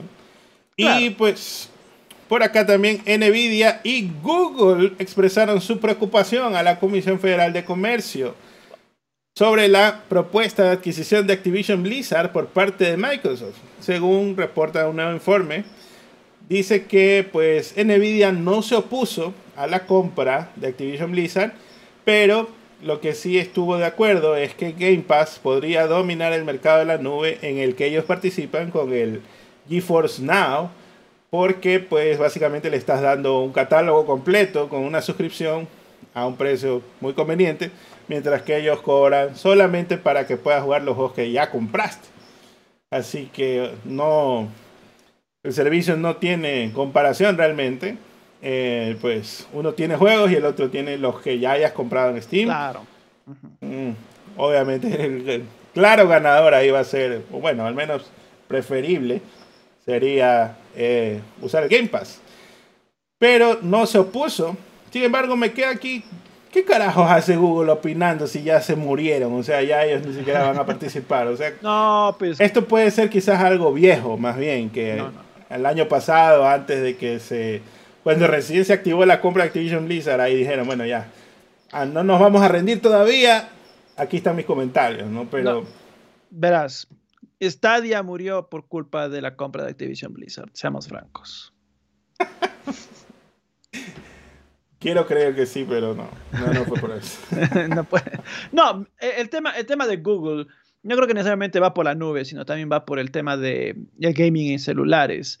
Que Google en, en Android, ponte la gente eh, solo usa ah. la, la, tienda de ellos. Y, y, claro, Microsoft puede ser un desafío, la verdad, para, para el monopolio que ellos tienen. Bueno, en su propio sistema, porque es, es su propio sistema, pero no es cerrado. Ahí sí puedes bajarte cualquier otras eh, APKs, instalar otras tiendas de otros y ya está. Pero obviamente nadie hace eso. Todo el mundo hace solo lo de Google, inclusive pues, si te compras un Samsung, creo que te viene con las tiendas de Samsung, pero nadie usa eso, nadie, eh, todo el mundo solo usa la de Google. Entonces, e, esa es la cuestión, capaz Google tiene ese miedo de que, uh, es que van a tener una ventaja masiva, va a ser una, ah. una desventaja tremenda. Mm. Como, los, como los juegos de nube tienen estas adaptaciones touch, ¿no? Donde básicamente un juego de consola te lo están haciendo compatible con celulares Claro. Básicamente es un dedo en medio para cualquier juego que quiera vender Google ahí, o sea. Claro, o sea, imagínate. Así sea que ellos no lo desarrollen ni nada, pero sí se van a perder un billetito. Pues. Claro, o sea, imagínate, no existe ningún juego de celulares que pueda equiparse a un, a un Call of Duty moderno, en, de consola o PC, pues. Entonces, ahí sí va a ser ni, ni competencia. Es que no es ni competencia. sería muy raro que alguien diga, ah, voy a ir a jugar este, este, este, jueguito, o la versión de celulares de Fortnite, pudiendo jugarlo a través de, la nube nomás. Y es la versión superior. Entonces, bueno, eh, es tan interesante que se hayan metido en, la colada tan tarde, pero ahora, em, nuevamente, estos solo son declaraciones que me imagino usará la FTC cuando ya se vayan al juicio pertinente. Entonces, veremos. Mm, por ahí dice Pablo, que Microsoft le bloqueó la compra de debe ser se refiere a la a la compra cómo se llamaba este bueno una compra que quería hacer Nvidia de microprocesadores móviles me parece. Mm. y por eso le, le bloqueó bueno. Se viene la venganza. Bueno yo yo de todas formas me, me, me alegro de que Sony bueno me parece raro que Sony tuvo tanta plata para sobornar a Google para que Google se meta ¿eh? Claramente maletines están involucrados. Claramente. La, la, explicación que no tiene un pelo de duda aquí, efectivamente. Sí. Total. Pasemos a varios y recordemos los likes para hablar de The Last of Us. Vamos a ver cómo vamos, a ver si realmente están cumpliendo. Sí, 300, sí. 325. Estamos en 326 de lo que me sale a mí. Tratemos de llegar a los 500. Y yo sé que la gente me dice que no, no, están 500 en el chat, pero la cuestión es esta. Gente entra y sale, entra y sale del directo. Entonces, los 400 y pico que tenemos ahorita, no todo son gente que estuvo desde el inicio, es gente que llegó, pero pues no ha subido masivamente porque también gente se ha ido. Pues siempre eso pasa en los directos. Entonces, sí es factible llegar a los 500. Créanme, créanme muchachos. Sí Ustedes dejen el like nada más. Ustedes solo den el like. Cuando estemos 478 likes de 478 personas, ahí vamos a decir, ok, quizás no alcanzamos, ¿no? Pero hasta ahorita ni siquiera a eso llegamos, así que vamos a continuar. Sí llegamos, perros, ponle, ponle ganas. Para, hablar, miren, hasta me puse la manilla de, de The Last of Us 2 ahí. Solo para guitarra. Va, a tocar, va a tocar este Take On Me en instrumental. claro, totalmente. Take on me. Y también ahí a capela. A capela. Por último. por último. Eh, entonces, se lo pierden muchachos si no meten el like. Mm, bueno, por acá Nada de 400, 500 o nada. Y pues un saludo a BK201 que manda 1.99 dice The Last of Us. El hype es real. Es cine. Efectivamente. Es totalmente. Totalmente. Eh, yo creo que hasta los fans de Halo deberían estar bravos. Porque imagínate, eh, Halo casi que es una reinvención. La serie no, de Paramount. De, la, de lo que se vio en los juegos. Y, y mira, yo creo que si hacían algo más parecido a los juegos en la serie de Paramount, no era ojo que revienta, capaz salía mejor. Tampoco es que esa serie es un bodrio absoluto, pero realmente la que sí, la que sí fue una patada en las pelotas fue la de Resident Evil que hizo Netflix, que fue, puta, qué verga fue eso. Eh. Pobre, pobre Lance Reddick, le, no sé cómo le convencieron para que salga en ese bodrio. Pero, pero bueno. Sí pasa, perra, sí pasa. Bueno, está bien. Continuamos, pues. 600 likes, dicen. Está bien, 600 likes. No hay problema. eh, Basemos a varios y resulta que esta semana se revela el primer juego que publicará la nueva editorial, el publisher del youtuber Donkey Animal Well, un Metroidvania que saldrá en PC y PC5. Así que chévere. Felicidades pues al youtuber Donkey porque además de hacer sus, buenos videos, me dio risa que en el, último video que puso, está haciendo unos videos de Donkey Kong. En su último video que salió esta semana de Donkey Kong, puso este, vayan y hagan el wishlist, maldita sea. Porque tratando de motivar a la gente de que no solo vea el video, sino que también vaya y compre. Y, lo ponga ahí para que suba los numeritos, pues, ¿no? En todo caso. Pero este proyecto ya estaba avanzado, así que me imagino pues lo que hizo fue algún tipo de soporte monetario para tratar de eh, aliviar la carga a este desarrollador. Así que bueno, lo que hacen los publishers en general también, así que tampoco es que está bien. Es, algo raro. por acá, excelente, excelente. Por acá, pues, por primera vez en la historia de Steam, más de 10 millones de jugadores estaban jugando un juego al mismo tiempo. En total, en línea, habían 32 millones, es decir, 22 millones estaban conectados nada más y 10 millones estuvieron jugando algo. Así que, ¿qué crees que tenga algo que ver la Steam Deck en todo esto? Mm, no sé si el Steam Deck es factible que haya contribuido. No, no sé si es el único responsable. Pero yo, yo solo te voy a votar factos. En 2022, Sony lanzó un montón de juegos en Steam. juegos que luego en los Steam Awards fueron galardonados. Uh, Miles Morales, God of War, eh, eh, el Chorizón. Bueno, no, Chorizón no, pero bueno, ya. Ahí, entonces, solo digo, ¿coincidencia? Mm. No lo creo. 200, eh, justo mi PC de 250 dólares la armé para jugar God of War porque no me alcanzaba para comprar un PC 4 de 200, así que vamos para allá. Está bien, está bien. Excelente, excelente. Ojalá sea. Y cuando salga eh, The Last of Us Part 1, de, entre comillas, remake, más barato que en consola. Oye, va a ser un exitazo de, de ventas con la serie, pero creo que qué sí, brutos. Porque creo que va a salir casi justo para el final de la serie. Mm. Entonces, que para que la gente que se quedó con las ganas diga, ¡Jue puta, tengo que ir a jugar esta, esta maravilla! Eh, va, va, va, a quedar bien, va a quedar bien. Ahí sí va a valer la pena comprar. Yo capaz que sí, voy a tratar de pedir el código en PC eh, de, de The Last of Us One, porque ahí sí los, los mods han de estar chéveres. Mm, bueno, bueno. Continuando, por supuesto, es que Bloomberg reporta que el casco AR de realidad aumentada o VR de realidad virtual tan esperados de Apple se lanzarán en otoño de este año, pero el dispositivo se esperaría costaría entre 2.000 y 3.000 dólares debido a que tiene el chip M2 que corresponde al de una Mac, 10 cámaras y el VR de más alta resolución jamás producido.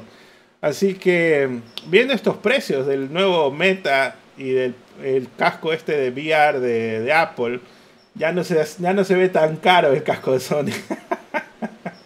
Eh, ¿Qué te parece? ¿A qué, ¿A qué segmento de gente está dirigido esto? Porque está carísimo. Eh, mira, ni, ni Oculus está sacando ya cascos muy eh, accesibles, asequibles, más bien dicho. Eh, en el caso de, Apple, pues yo no espero absolutamente que nadie, bueno, no sé, capaz los superfans van y lo compran. Em, pero no, pues esto ya es para que lo compre 20 personas ahí en Hollywood nada más. Eh, mm, no, sé la verdad quién se va a comprar estos cascos a esos precios. Últimamente están tratando de pivotear a un tema empresarial, ¿no? Pero hasta yo de empresa digo, puta, ¿para qué voy a comprar esta huevada si puedo comprar el Quest normalito, el Quest 2, ¿no? De, de 500 dólares, ponte, de 400 dólares, lo que sea. Y tengo básicamente lo mismo. claro, sí, no. Es que no sé, es que honestamente es, son precios abismales, honestamente. Puta, 2000, 3000 por algo. Puta, que, que, que chucha, te, te, declara los impuestos, viene con alguna inteligencia artificial hiper avanzada, qué sé yo, es, carísimo, ¿no? Con esos 3000 te armas dos CPCs de 250, así que tranquilamente te armas un cibercafé o algo. tranquilamente te haces un cibercafé de PCs gamer, para que la gente pueda ir y jugar lo, lo más reciente ahí. Por acá, pues los jugadores de PC que reserven el remake de Dead Space podrán recibir eh, en Steam, recibirán una copia gratuita de Dead Space 2. Un juego más viejo, gratis. ¿Qué te parece esta ofertota que han hecho? Para, mí, para mí es un ofertón. No, obviamente, es un, es un bonito bonus para la gente que se lo vaya a comprar. No creo que es un aliciente enorme para que alguien que estaba dudoso de comprarlo vaya y lo compre. Porque Dead Space 2 fácilmente en alguna tienda vas y lo consigues en 3 dólares, así. No, es que... o, sea, mira, esto, esto, no es, esto no es pagado, pero yo el año pasado en Eneva me compré todos los Dead Space a ya sabía que iba por 6 dólares por ahí. no es pagado. prohibido hablar de Neva en pseudonalistas hasta que patrocinen. Lo que sí te voy a decir es esto. Bro, si estás ya dando el Dead Space 2, ¿qué chucha te cuesta dar la trilogía si es igual huevadas digitales? ah, sí, no, debieron haber. Ahí hicieron aliciente que valía la pena. No, no sé, me parece tonto realmente dar un jueguito por ahí nada más. Bueno, es que. Mm, es, que creo que este remake sí es un remake en el sentido de que es eh, exactamente el mismo juego original. Entonces, capaz hay el aliciente de que ay, acábate el remake y juégate el segundo porque prácticamente es la continuación. Capaz esa es la, idea, bueno, quién sabe. E, e incluso te digo aquí, Dios mío, si ya estás haciendo esto para, yo qué sé, para promocionar o lo que sea, de una vez hubieran hecho el port del juego para las consolas actuales, porque está fácil en Xbox está facilísimo, porque ahí tienes el, juego viejo, ¿no? Lo puedes emular directamente. Eh, quizás en, PlayStation hubiera sido ya, no lo, no lo hubieran podido hacer. Pero, ¿por qué solo en PC? También se podría haber hecho en Xbox, creo yo. Mm, y ahí se queda de año ahí en ese caso. Bueno, Casex, eh, ¿quieres unirte o no a los testigos de Neva? Pero si no me han ni, ni un dólar me han dado. Habla, habla con tu contacto para hacer la publicidad. Voy a ver si es que quiere. Por acá, pues, Meta ha anunciado planes para finalizar el soporte para el Quest original. Meta dijo que los usuarios ya no podrán crear o unirse a una party, pues me imagino el software de ellos de Facebook, donde te podías conectar con otras personas, el metaverso aguadísimo del Zuckerberg y aquellos que actualmente tienen acceso a las funciones sociales de Meta Horizon Home perderán el acceso el 5 de marzo del 2023. Y aquí la verdad es que yo me quedo como que, bro, ¿cuál es la necesidad de quitarle soporte si... ¿En qué te afecta? ¿Cuántos jueces originales vendiste que puedes así de un plumazo botarlos, no? Eh, me parece medio tonto. Realmente, aunque yo soy un dueño de MetaQuest original, no sé, no, no me llama la atención porque no usaba ninguna de esas cosas. Pero por otro lado digo, ¿cuál es la motivación de quitar esto? Ya más, más bien estás llamando para que la gente te hackee para que esos headsets sigan sirviendo o algo así.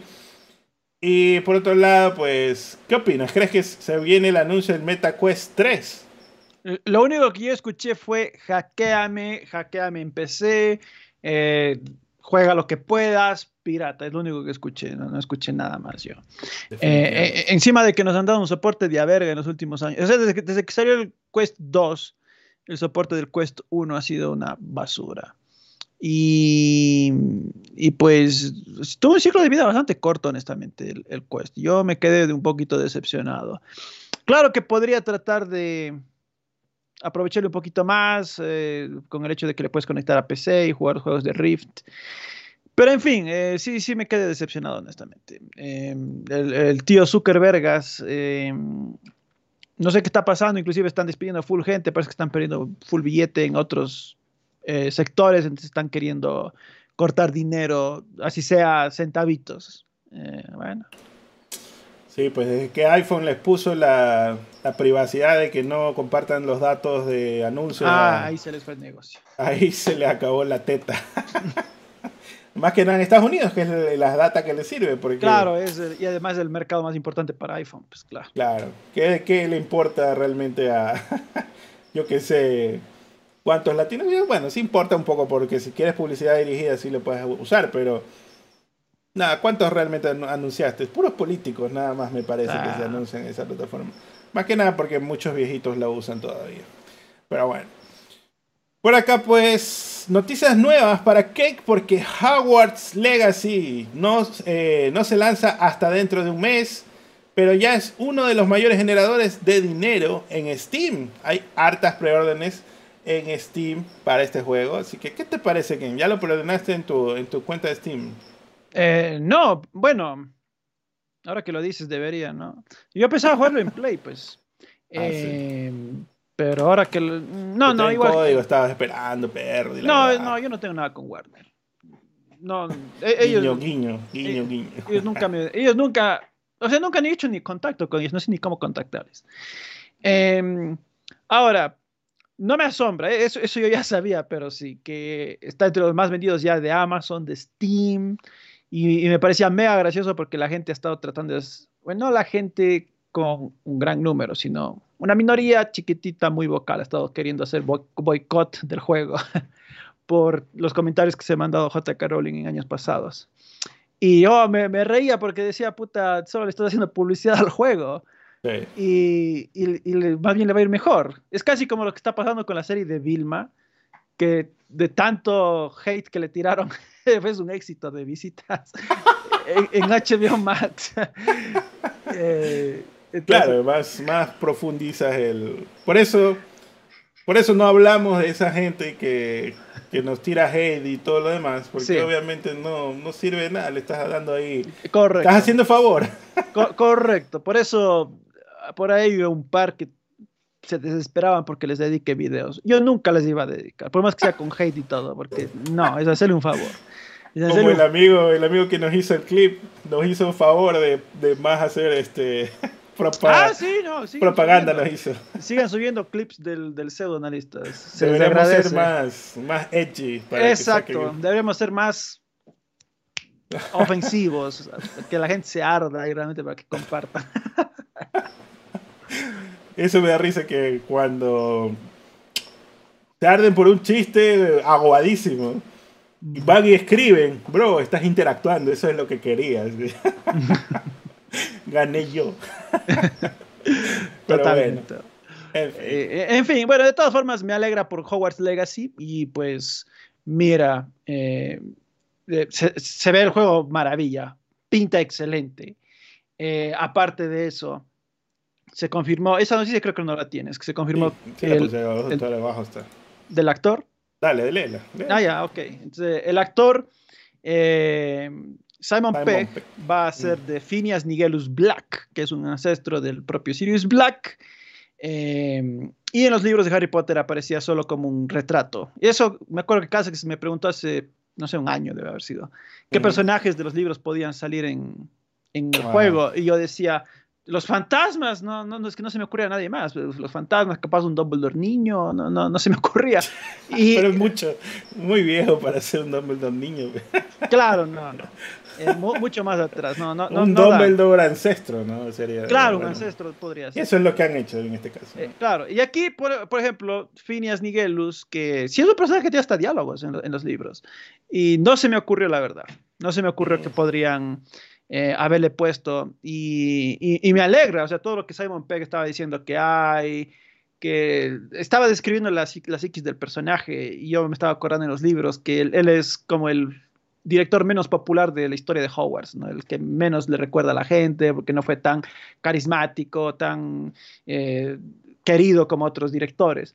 Entonces, bueno, dije, wow, bacán, bacán, la verdad. Me, quedé, impresionadísimo de eso, me, gustó. Va a, aumentar el lore, ¿no? Más, que nada para los fans, ¿no? Sí, sí, totalmente. sí, sí, está bueno. Entonces, sí, me, encantó, me encantó, la verdad. Ojalá, eh, quién sabe, ¿no? Igual se puede hacer DLCs, ¿no? Y puede ser que veas de alumno a un, al papá de Dumbledore o algo así, ¿no? Claro, sí podría ser, sí, sí. Sería chévere. Papá o abuelo, no sé, algo así. Algo, algo así, me encantaría. yo estoy emocionado por el juego, la verdad. Y no, te diré, no puedo creer que estamos ya como a un mes de que salga. O sea, estoy, estoy, uff, es de mis juegos más esperados del año, la verdad. Está mojadito el que Sí, totalmente, totalmente. Eh, bueno, pues también se anunció que va a tener modos de 30 FPS y 60 FPS en las consolas PC5 y series. Eh, y también se anunciaron los, eh, los requisitos para jugarlo en PC. Así que ya saben, alisten su, su 1060. No sé qué es lo que más usan la, gente de Steam, ¿no? Bueno, por acá otra noticia es que TMNT Shredder's Revenge ya está disponible en dispositivos móviles. Es exclusivo para los miembros de Netflix. Así que está chévere para la gente que está suscrita y si tienes Android o iPhone, ¿no? Puedes descargarlo si estás suscrito, lo pones tu cuenta y ya estás jugando TMNT. Shredder's Revenge. También está Immortality, ¿no? Ese es uno de los juegos de mm. Netflix. Pero ese sí, prepara todo el cartel, perro, porque ese pesa hartísimo, ¿no? El, el TMNT no pesa tanto, ¿no? Pero bueno, está, está de probarlo. Y tiene cooperativo en línea, tal como el de consola, igualito. Te puedes unir en cualquier momento con, ah, con este. Si estás en la fase 1, por ejemplo, y tú entras online en la fase 1, te conectas ahí, como que estuvieras en el arcade, básicamente. Por acá, pues también actualmente dicen se está desarrollando un nuevo juego de Match Warrior, según el presidente del estudio detrás de Match Warrior 5. Así que chévere, pues para el futuro, haciéndole calor al Armor Core. Por acá, pues las noticias de Ubisoft que mencionaba. Resulta que Ubisoft ha cancelado tres juegos no anunciados y ha retrasado una vez más la aventura pirata Skull and Bones que ha estado largo tiempo en desarrollo y esto han dicho, estamos enfrentando grandes desafíos a medida que la industria continúa cambiando hacia mega marcas y títulos de larga duración, refiriéndose a los juegos como servicio, que pueden llegar a jugadores de todo el mundo a través de plataformas y modelos comerciales. Y para vamos a tratar de hablar todas las noticias de Ubisoft dentro de lo que cabe, pues también resulta que según los informes el CEO de Ubisoft Yves Guillemot le dijo al personal que la responsabilidad de revertir la fortuna de la compañía recae en ellos, después de que proporcionó una terrible actualización financiera el miércoles. Hoy más que nunca necesito toda su energía, una genkidama y compromiso para garantizar que volvamos al camino del éxito. Él escribía. También pidió que cada uno de ustedes sea especialmente cuidadoso y estratégico con sus gastos e iniciativas para garantizar que seamos lo más eficientes y ágiles posible. Y aquí quizás voy a hacer la pausa y meter mi comentario donde digo, Cariberga, no te compraron como 20 millones de acciones el año pasado y estás que la pelas de que no hay plata, de que chucha madre, o sea, un poco de decencia, hijo de puta. Pero en todo caso, no sé, este men haciéndose el pobre, el humilde, no, mira, no nos va bien, no sé qué, cuando Vino. ¿Quién era que? NetEase? No. Tencent. ¿Quién fue que le metió cuántos millones? Así. Ah, ah Ubi y Tencent, sí. Y es, están casi que dueños del 40%, algo así de la empresa. En todo caso, aquí dicen que eh, nadie quiere juegos normales, sino que todos quieren juegos mega marcas, le llama. Y aquí él está diciendo básicamente, no, ya dejen todos los otros juegos, solo hagamos Assassin's Creed. Así. no sé qué opinas hasta al menos hasta, este punto. Bueno, lo de, lo de Ubisoft es, es admirable cómo la empresa eh, ha tenido este descenso de ingresos. Ah, también creo que se apresuraron demasiado en esto de vamos a, a experimentar por aquí por allá, sacaron cosas que no les fueron bien. Yo asumo que varios de los juegos cancelados que, que, anunciaron que cancelaron deben ser juegos como servicio que simplemente no iban a pegar. El Skull and Bones es increíble, es un juego que se lleva en desarrollo desde el 2013, loco, son 10 años. Ese juego, no, no sé, eh, arriesgaron mucho. Yo creo que también capaz estaban haciendo juegos con NFTs y dijeron ya se fue a la verga. Eh, yo, eh, yo creo que de parte de la empresa, venir y decir, ay, cae en su responsabilidad, déjate de vergas. O sea, aquí primero deberías hacer un mea culpa y decir, ¿sabes qué? Cometimos errores al momento de eh, enfocar nuestros recursos en juegos que ahora hemos tenido que cancelar porque la industria no se estaba moviendo hacia allá o no estaban funcionando, yo qué sé, pero es que la culpa tiene que venir desde arriba, del que está guiando el barco. No puedes chocar el, barco y decir luego, ay, chuta, pero ustedes, ¿cómo no se dieron cuenta? Los que están en las calderas, no, puta. Ahora ustedes tienen que ayudarnos a sacar, a, arreglar lo que está el problema. No, pues. O sea, es que no. Eh, es admirable, honestamente, todo lo mal que, que, está pasando actualmente Ubisoft, con tantos juegos cancelados. Por ahí era Polygon que decía, puta, en los últimos seis meses han cancelado siete juegos eh, es una enorme cantidad de, títulos, eh, no han sabido aprovechar bien sus recursos. Los, ah, el tema de Skull and Bones es, increíble ese juego. El año pasado salió un reportaje donde decían que puta, ese juego ha, tenido bastantes etapas en las que ha sido reboteado y por eso no, no acaba de salir, no está bien cojado, lo vuelven a retrasar. Iba a salir originalmente con God of War, después lo retrasaron, ahora lo vuelven a retrasar y Dios sabe si saldrá siquiera este año. O sea, olvídate, está, está terrible el tema de Ubisoft, la empresa está en un pésimo estado. La buena noticia es que si se empiezan a hundir, papá Tencent se mete y, y se lleva la empresa. Oye, pero aquí lo que yo digo es, está bien, ya, te acepto eh, apelar a no sé, como algún tipo de motivación, concentrémonos, hagamos esto, no sé qué, ya los proyectos, bla, bla, bla. Pero, bro, si este proyecto hijo puta de Skull and Bones, tal como está, no lo has podido ni sacar, y el problema de por qué no cancelan Skull and Bones es porque tienen un convenio con el gobierno donde hicieron este estudio, eh, me parece que el gobierno de Singapur les dio dinero a ellos para que hagan ese juego y hagan ese estudio en ese, en ese país. Entonces, Dios mío, ¿por qué carajo ya no lo sacan así sea una cagada de juego? Eventualmente lo, iba, lo habrían podido parchar, quizás algo, tipo, em, ¿cómo se llama? Ya me olvidé el nombre del, juego de piratas de Microsoft. Ah, el, el, School, no es School es eh, Sea of Thieves. Sea of Thieves, ¿no? Entonces, bro, ya hubiera sacado esa huevada, como sea, ¿no? Pero bueno. Y lo peor es que ese es un componente, es casi como un minijuego de otros Assassin's Creed, o sea, ni siquiera es la gran cosa. Ah, Dios mío, bueno. en todo caso, tantos juegos como servicio que intentaron sacar también, como esos Battle Royales mal hechos. Eh, ah, sí, el, intento de Fortnite que hicieron y después, ya, verga. Eh, tantas otras cosas que han intentado sacar esos proyectos móviles que también no le fueron bien y todo lo demás no sé, es como que no tienen una, quizás una mano ahí que les debería supuestamente guiar. Eso claramente es una cabeza que está mala. Las, han dejado ahí nomás hacer lo que sea, en lugar de enfocar ahí como láser en, las, en las correctas o algo, ¿no? En todo caso, otras noticias de Ubisoft dice que ha publicado alrededor de 30 minutos del nuevo juego de Skull and Bones, días después de confirmar otro retraso del juego pirata, pero alguien vio esos 30 minutos porque, bro, 30 minutos y nadie, no sé, creo que nadie está interesado en ese juego, la verdad. Ah, pero también otra noticia es que el director creativo de Assassin's Creed Mirage ha dicho que el deseo de la comunidad de un juego de menor escala fue una gran influencia en su desarrollo desde el principio.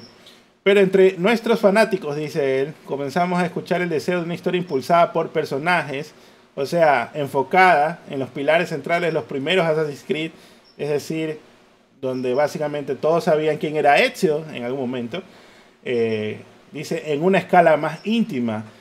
Eh, esto, este feedback resuena tanto con nosotros como con los desarrolladores y este fue el punto de partida del proyecto. Entonces, recordemos que el Assassin's Creed Mirage está tratando de hacer una aventura más concentrada y no tan RPG como lo han sido Odyssey. Eh, ¿Cuál es el otro? Valhalla, ¿no? Así que están como que reduciendo y también el precio está eh, reducido en ese caso para compararlo, ¿no? Pero aquí es lo que no me cuadra a mí. Porque primero tenemos a Isky Yemot diciendo, no, que eh, estamos acá viendo estos proyectos y no sé qué, pero tienes esta Assassin's Creed que está tratando de hacer justamente eso, algo menor. Y en lugar de gastarte, yo qué sé, 80 millones haciendo un juego, o por decir un número, ya, 80 es mucho, ponle 20 millones haciendo un juego RPG con tantas mecánicas y tantas huevadas.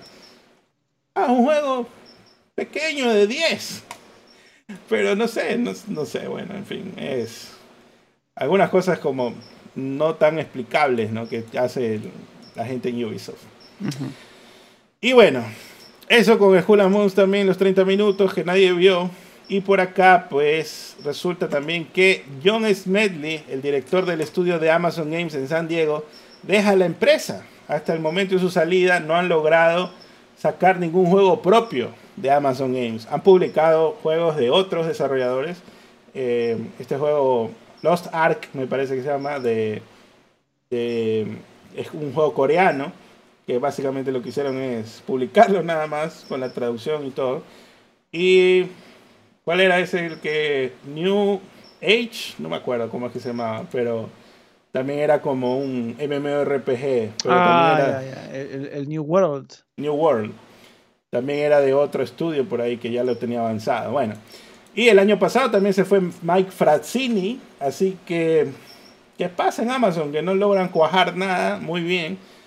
Parece que necesitan comprar un estudio como Ubisoft y tener a alguien que los dirija mejor. Bueno, vamos a ver qué pasa. También por acá pues se reporta que el creador de Ricky Morty y High on Life, Justin Roiland, ha sido acusado de un delito grave de violencia doméstica en California.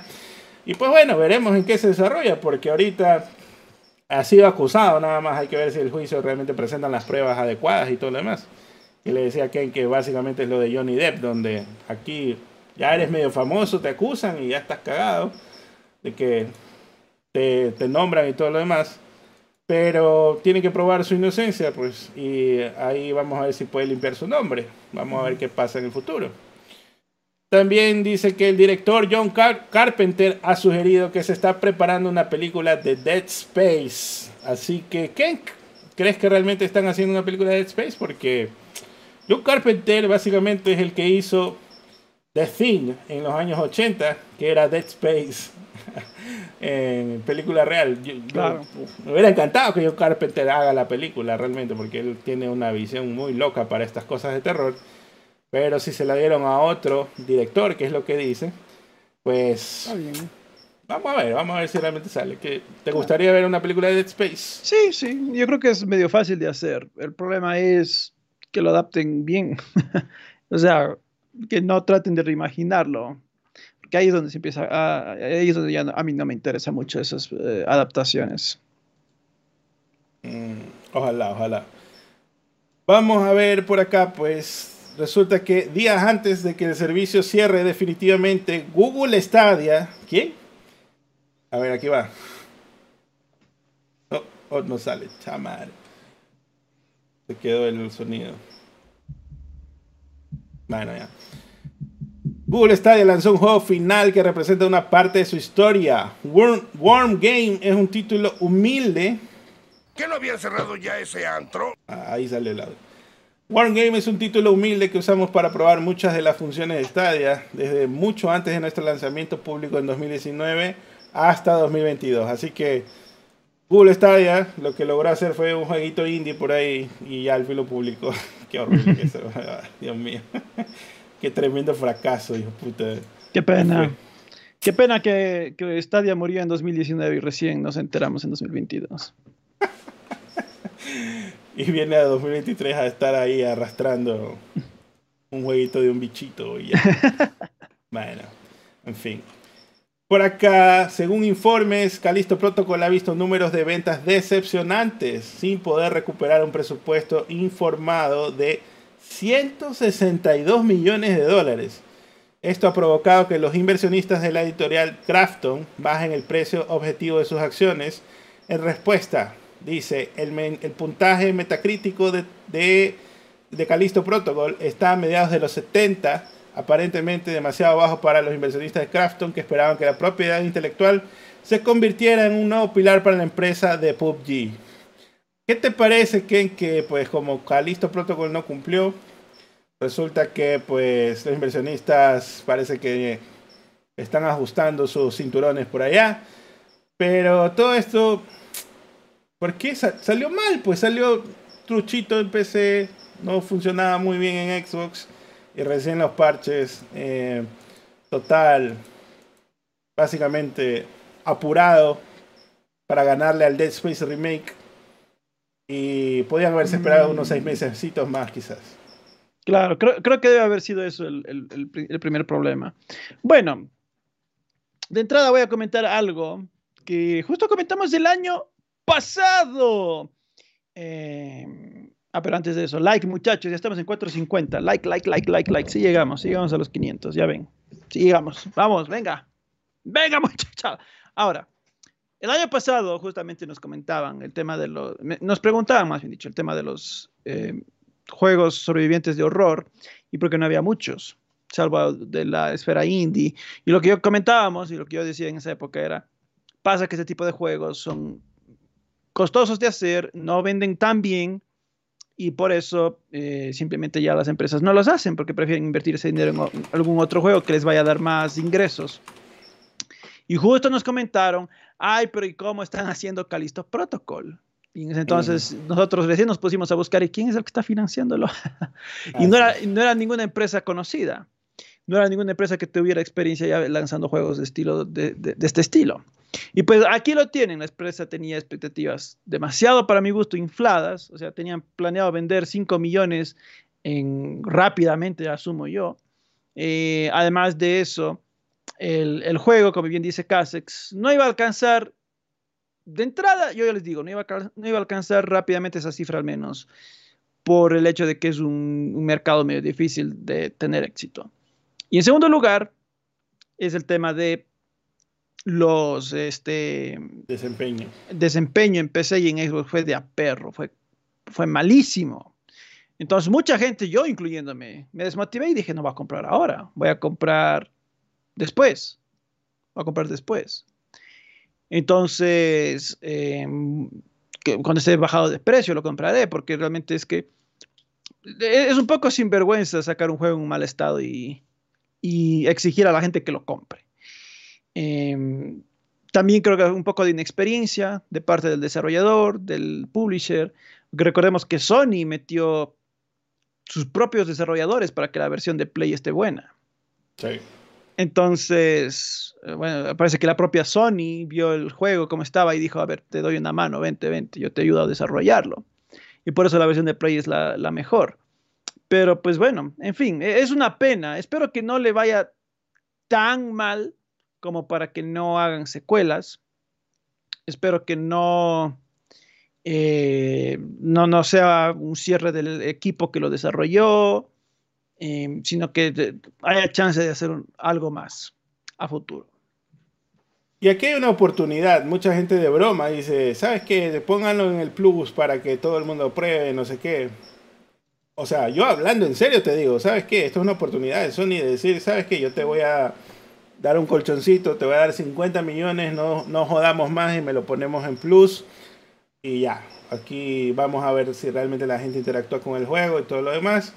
Eh, te, va, te vamos a mover, obviamente, millones de copias, ¿no? Por la cantidad de suscriptores que tenemos. Y, pero no te puedo dar más de 50 millones. Pues un título baratito, ¿no? Por, en, en todo caso. Ahora hay que ver, a lo mejor Crafton no quiere, porque quizás fue una oferta que que Sony también le hizo, pero no, no quiso, ¿no? Incluso yo decía cuando salió Stray, estos manes fácilmente le deben haber dado, ¿sabes qué? Ese juego se ve muy bonito, me gusta, lo quiero para mi servicio, te doy, ¿sabes qué? Dos millones. Y como es un developer indie que se vea bastante bien y todo lo demás, ¿sabes qué? Dame los dos millones que necesito plata. mm. Entonces, en este caso, también puede suceder algo así. Eh, y pues obviamente va a venir con sus cláusulas de que no salga en Game Pass o algo todavía, o al menos el primer año, yo qué sé. Pero hay ahí una oportunidad de trabajar, ¿no? O sea, algo se puede hacer. Pero veremos, veremos qué pasa, ¿no? Eh, yo sí lo hubiera querido comprar, pero los reviews no ayudaron. Y bueno, así pasa. Bueno, ya nada, lo hecho hecho está. Espero que no, ya les digo, no, no, termine esto en el cierre del equipo ni nada. Y pues yo eventualmente quiero jugarlo cuando esté un poquito más rebajado de precio. Capaz si le metían un buen descuento en Navidades también movían las ventas. Eh, yo tampoco no, no, le vi a un descuento, no le vi a, a descuento la verdad.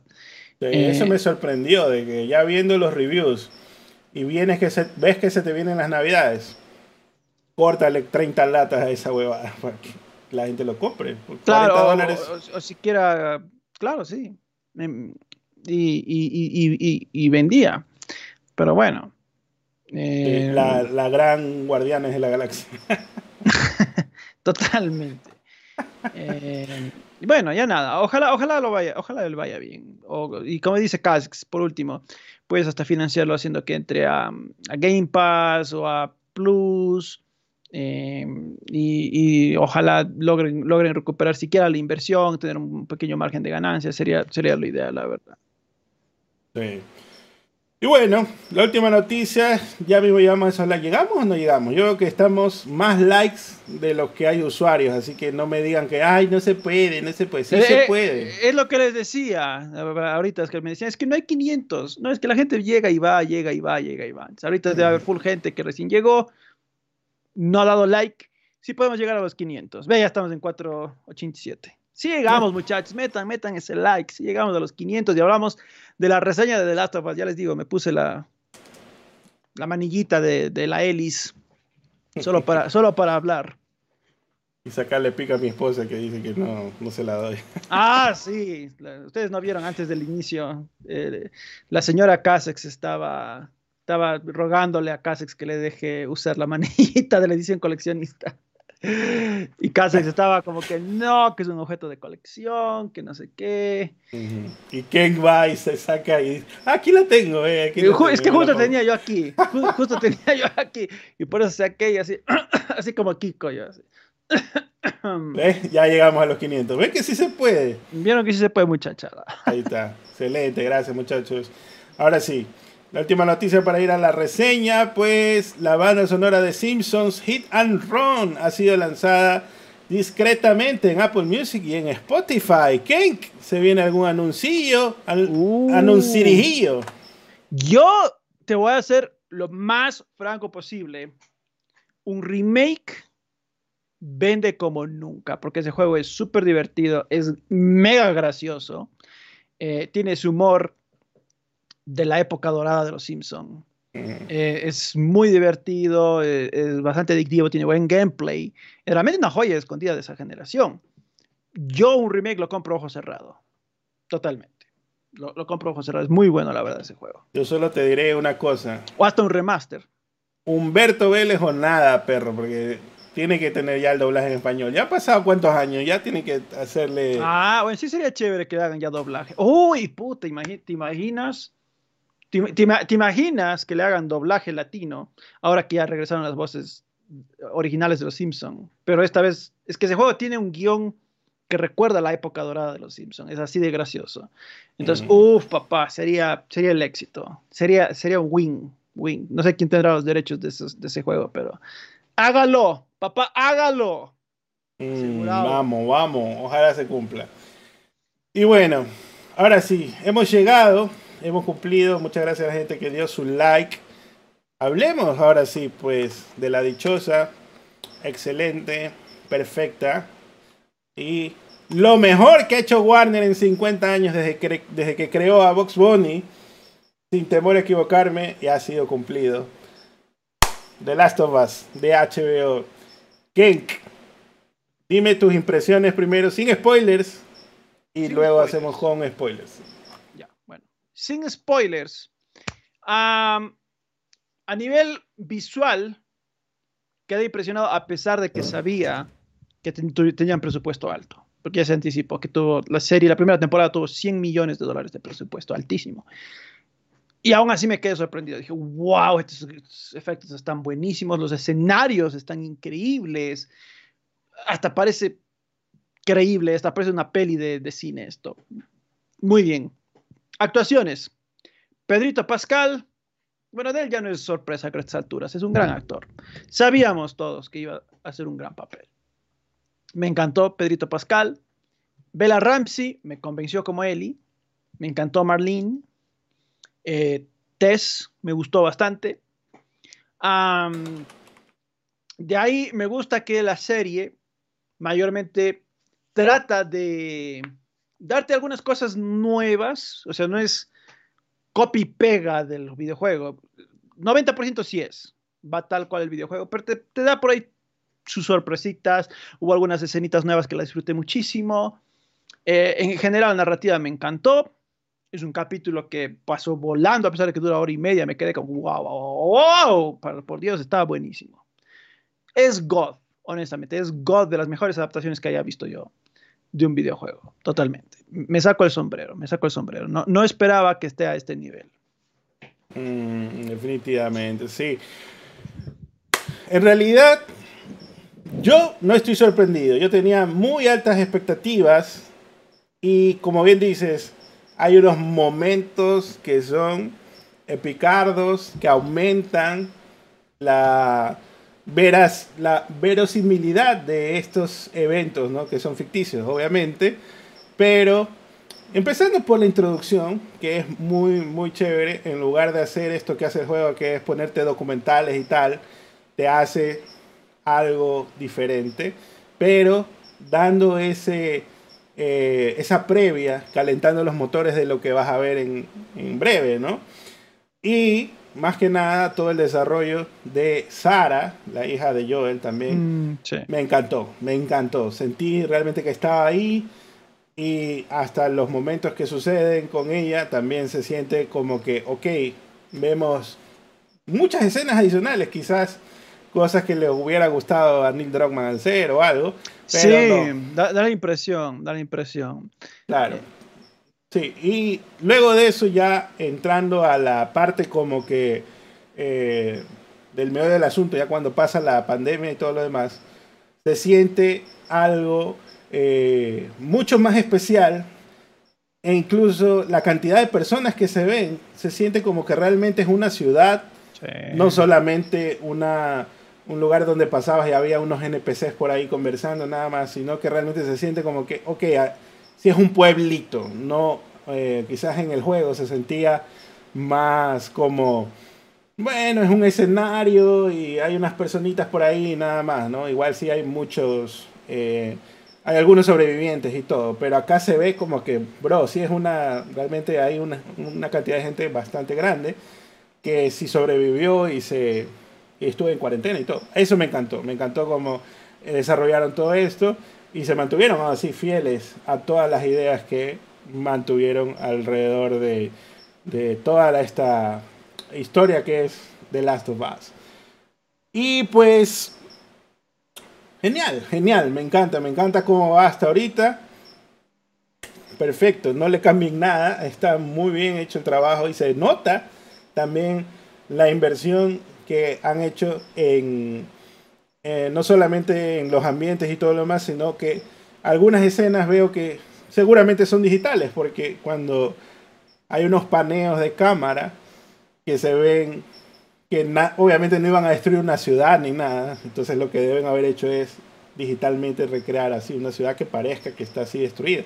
Así que, uff, un buen trabajo me parece que hicieron en toda la ambientación de lo que es la serie. Así, vale mucho la pena, los que no la han visto, que la Sí. vean, que la vean, porque está muy bonita. No, no necesitas saber nada del juego, no necesitas ningún contexto. La serie es autocontenida, te da todo lo que tienes que saber, te lo explican ahí. Puedes verlo con gente que no tenga nada, na- ninguna idea. De hecho, yo creo que esa gente la va a disfrutar el triple que nosotros.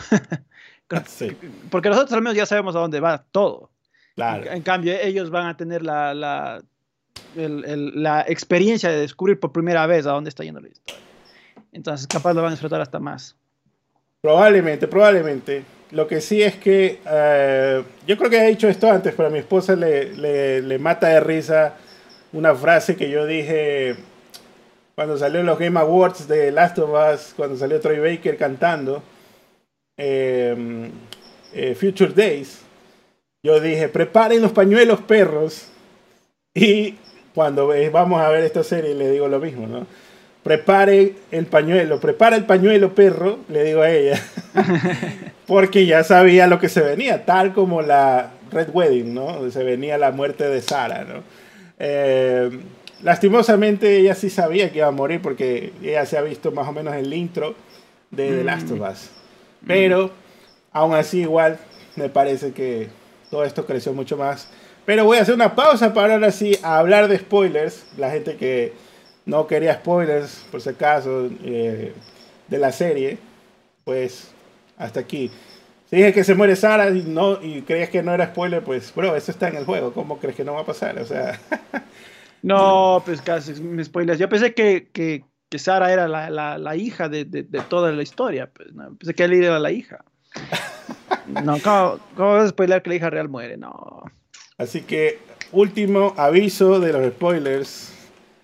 Voy a poner aquí un. ¿Dónde está? Efecto de sonido. Aquí está. eh.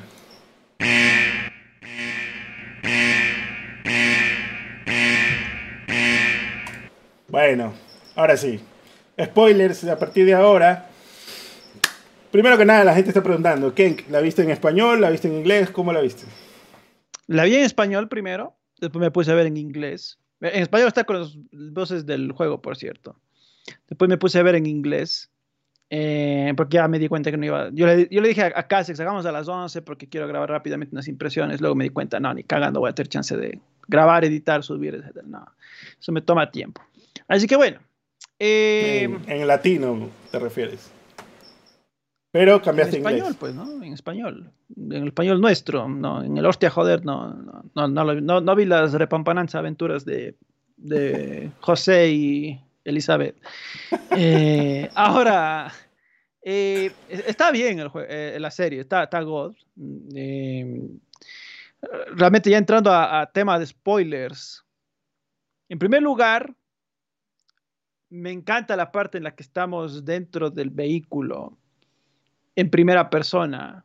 Y Mm. es tal cual el videojuego, así. Ah, Tal sí. cual. Y Los estás- mismos beats, los mismos eventos. eh, Literal, es casi tal cual, salvo la parte en la que el carro, tú esperas que venga el otro carro y le choque y se vuelquen, porque así pasa en el juego. Y total, eso no pasa. El carro viene y tac, se queda ahí, no les choca.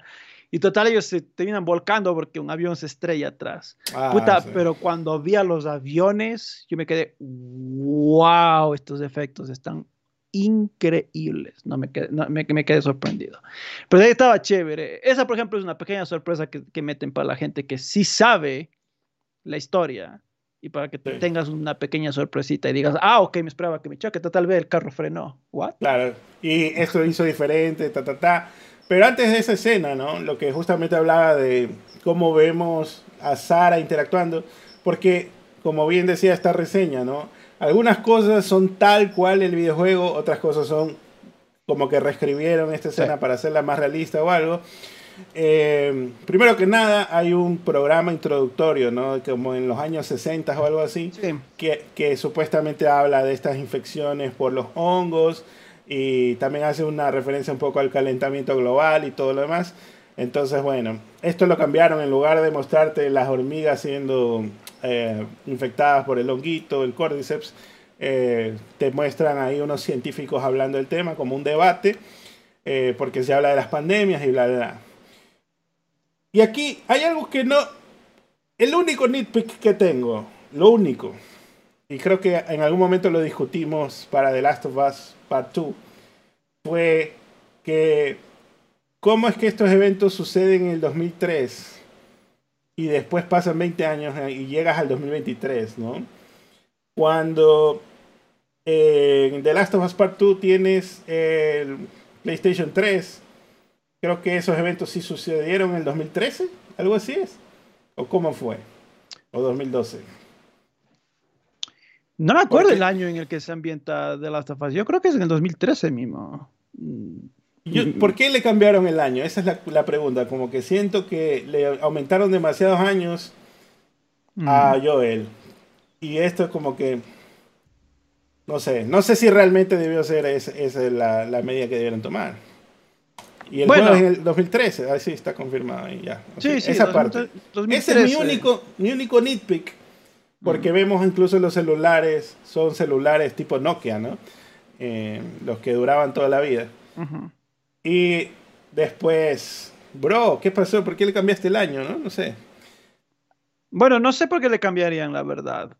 Eh, claro, sí, efectivamente. Yo recuerdo que ese fue uno de los temas de, de cuando salió el juego, que el mismo año que salía supuestamente iba a ocurrir la pandemia, ¿no? Era, era, eh, iba a haber el brote de, del Cordyceps. Ahora, bueno, no, no sé por qué cambiarían, honestamente.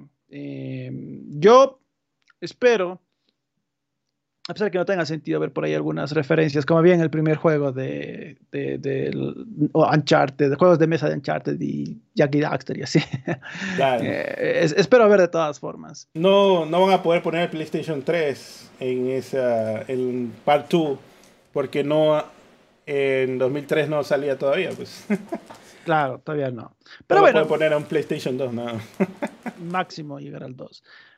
Pero de todas formas, Em, para mí ese no, no es un nitpick tan grande, la verdad. Yo me, creo, me, quedo tranqui. Tratando de darle una lógica, creo que esto es más para impacto visual de que, oh, sucede en el 2003 para la gente que no... Em, para que la gente que está pensando en esto de, de la pandemia en el año actual, ¿no?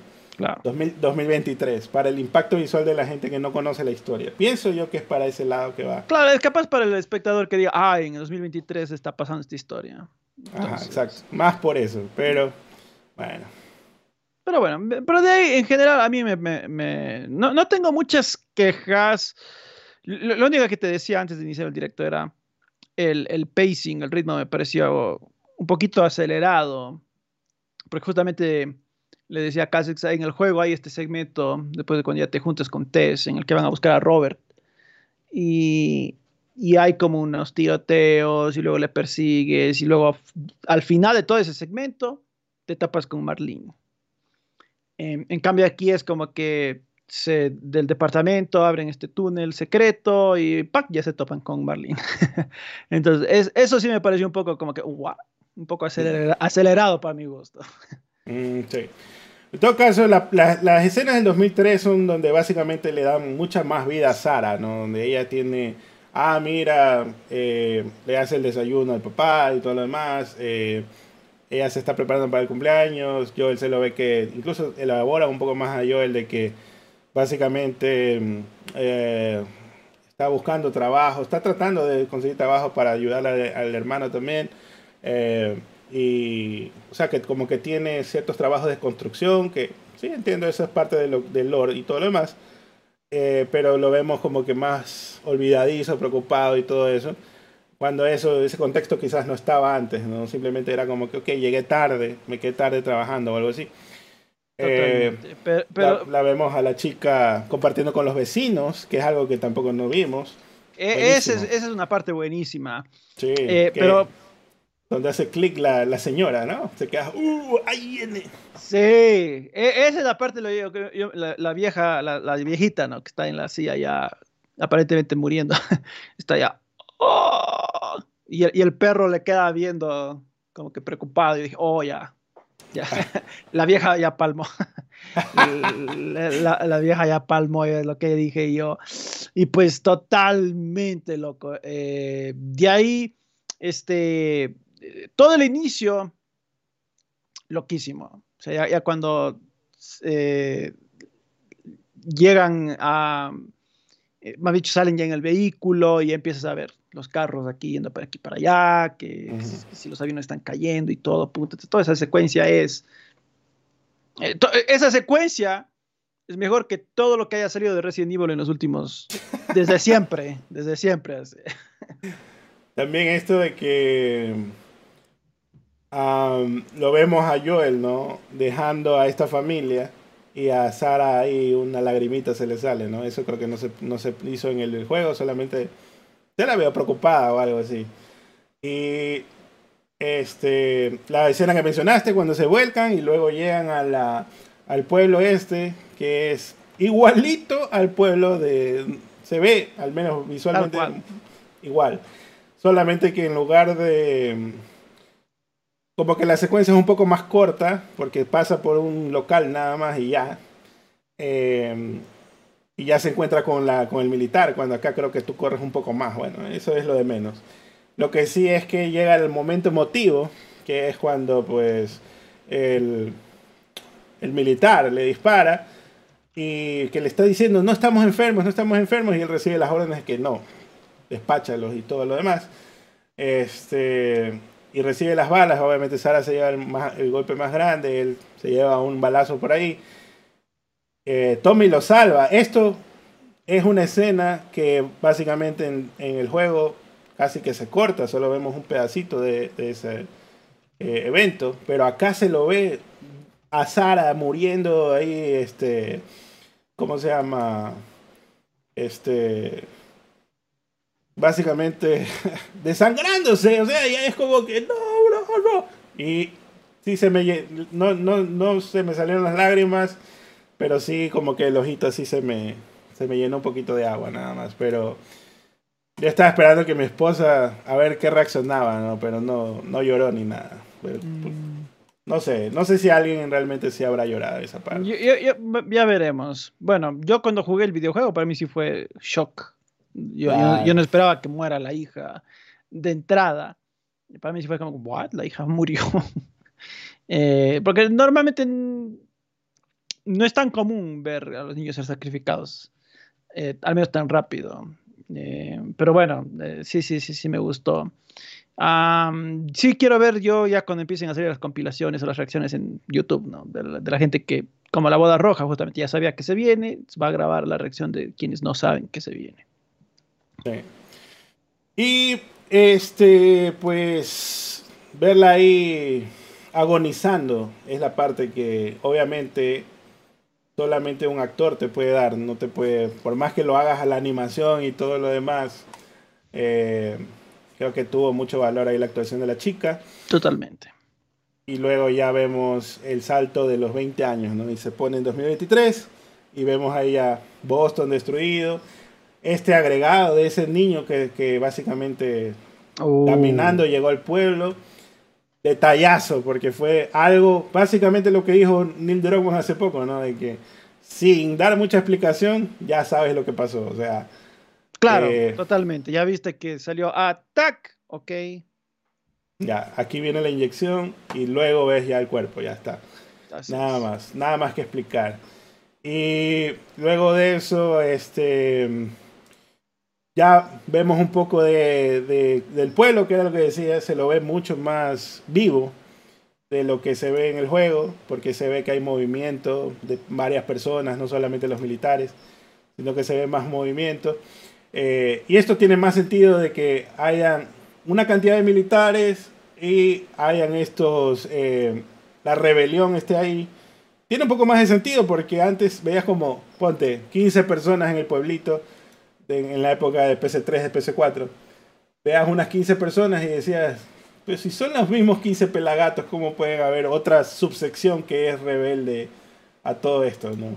Entonces, acá ya se ve como se ven como unas, ponte, unas 80, 100 personas en el pueblo.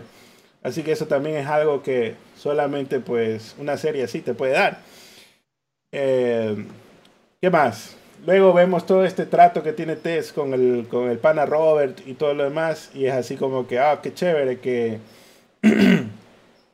vamos a ver qué pasa, qué sucede. Y boom, una bomba y le mata a los secuaces del Ming.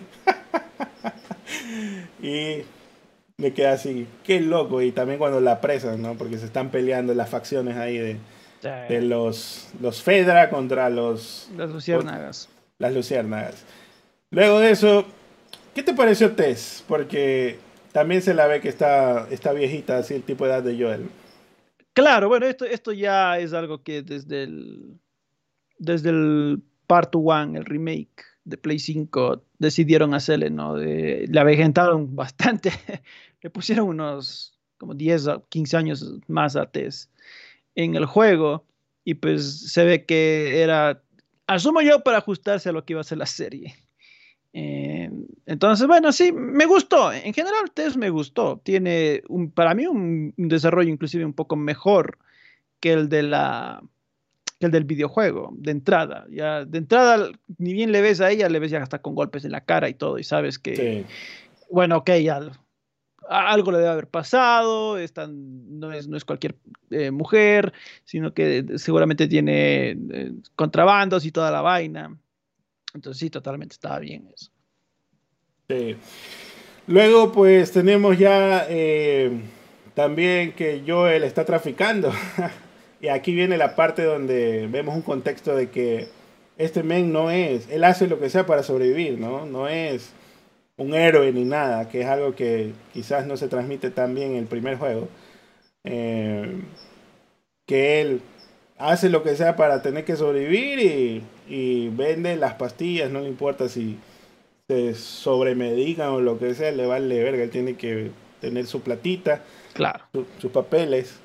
Bueno, y luego de eso tenemos, eh, ¿cómo se llama? Este trato, ¿no? Que tiene con el guardia, que mira, que quiero mover esto, bla, bla, bla, y él está haciendo su tranza ahí, también de, para contrabandear, ¿no?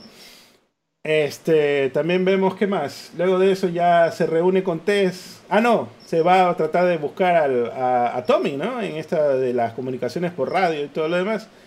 Y el men, el veterano, pues le dice, ¿sabes qué? No, no se ha comunicado y, y le da los cigarrillos que le dio el, el otro men porque se quedó corto de, de efectivo, ¿no? Claro. Entonces, ahí hay también un agregado de que esto de que se estaban comunicando con Tommy casi que no, no fue el... Eh, eh, claro, eso en el juego no hay. No, exactamente. Entonces, la gente se comunica, eso vimos una cola inmensa, ¿no? De gente que está tratando de hacer su, mandar sus mensajes y todo lo demás. Sí. Eso también vimos ahí, hartísima gente. Eh, hasta lo putean, ¿no? Hay una cola, no sé qué. bueno, y de ahí ya lo vemos, este men también se medica, se toma las propias pastillas que el men tiene, ¿no? Con Sí. un poco de whisky o lo que sea.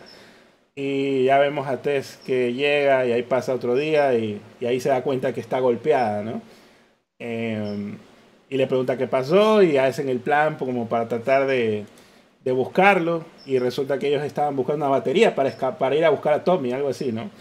Creo que esa no fue la misión del inicio, no, no recuerdo exactamente qué pasó en el juego, de que ellos no querían irse por a buscar a Tommy, sino que más bien por hacerle este favor a Marlene, ¿no? Fue que se vieron esta situación. Claro, o sea, ya eh, Tommy estaba en el camino, básicamente. Sí. Este, y ¿qué más? Bueno, la cosa es que como Robert los había traicionado con esto de la batería, resulta que él había vendido también a Marlene la batería y la batería ni siquiera servía. Y pues se encuentran con que estos, ¿cómo se llama? La banda de Robert se avalió con, los, con las luciérnagas y solo quedaron vivas la, la, la petera y Marlene. La viuda ahí- negra. La, la vida negra. Entonces, a todo esto fue como que, bro, ¿qué pasó aquí? Se mataron todos aquí y la batería ni siquiera servía, ¿no? Sí. Pero, pero antes de eso vimos a, a Ellie. Me pareció chévere que Ellie, quizás la actriz no se parece, pero sentí yo que la voz le, con, le hizo igualito la voz, casi que calcado. Trata de O- hacer así. Lo- o las inflexiones como de, de siendo media juvenil, se parece bastante a cómo se jugaba el juego en inglés. Así que eso también me gustó, como que tiene la personalidad exacta, ¿no? Y ya valió verga si se parece o no se parece. Ella es Ellie para mí, o sea, ya. Sí, totalmente. Para mí es Ellie. Desde que le, le, le hacen que repite del uno al tal, ¿no? Porque quieren Ajá, verle cognitivamente cómo está. Ya, y desde ahí cómo ella reacciona y todo. Es Ellie. O sea, literalmente es Ellie para mí. Ya desde ahí me convenció, ok, es Ellie. Efectivamente. Así que eso estaba God. eh, luego ya vemos a Marlene que trata de hablar con ella. Mira, yo te salvé y le explica casi que el backstory que... eh, eso tampoco no se ve en el juego, de esa parte, de esa explicación, sino más bien es algo del cómic donde ella se entera de que Marlene la había dejado ahí en este orfanato y toda la cosa. Así que eso también fue un contexto agregado. Ahí. Y la maleta de Ellie tenía el pin de la NASA. Así que cuando la vuelvas a ver, fíjate ahí que tiene el pin de la NASA.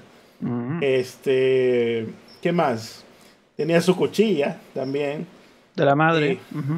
Y de ahí, ¿qué más? Eh, vemos, bueno, no vimos nada de Riley todavía, pero eso ya se viene. ¿Qué más? Conversa con ella un poco y también vemos esta preámbulo antes de que se enteren de, la, de que ella está mordida, ¿no? Claro, de que ella también está infectada la cuenta.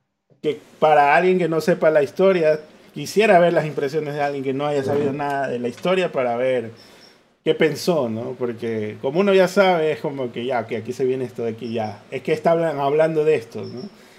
Así que eso estaba chévere. Luego de eso, pues tenemos ya causando todo, ¿no? Marlene les pide el favor de que, se la, de que se las lleve y que le promete un vehículo para que busquen a Tommy y no sé qué. Que esta man promete con algo que ni siquiera sabe si va a pasar, ¿no? La Marlene. Eh, así que fue como que, mm, ¿será que cumple o no cumple después de todo?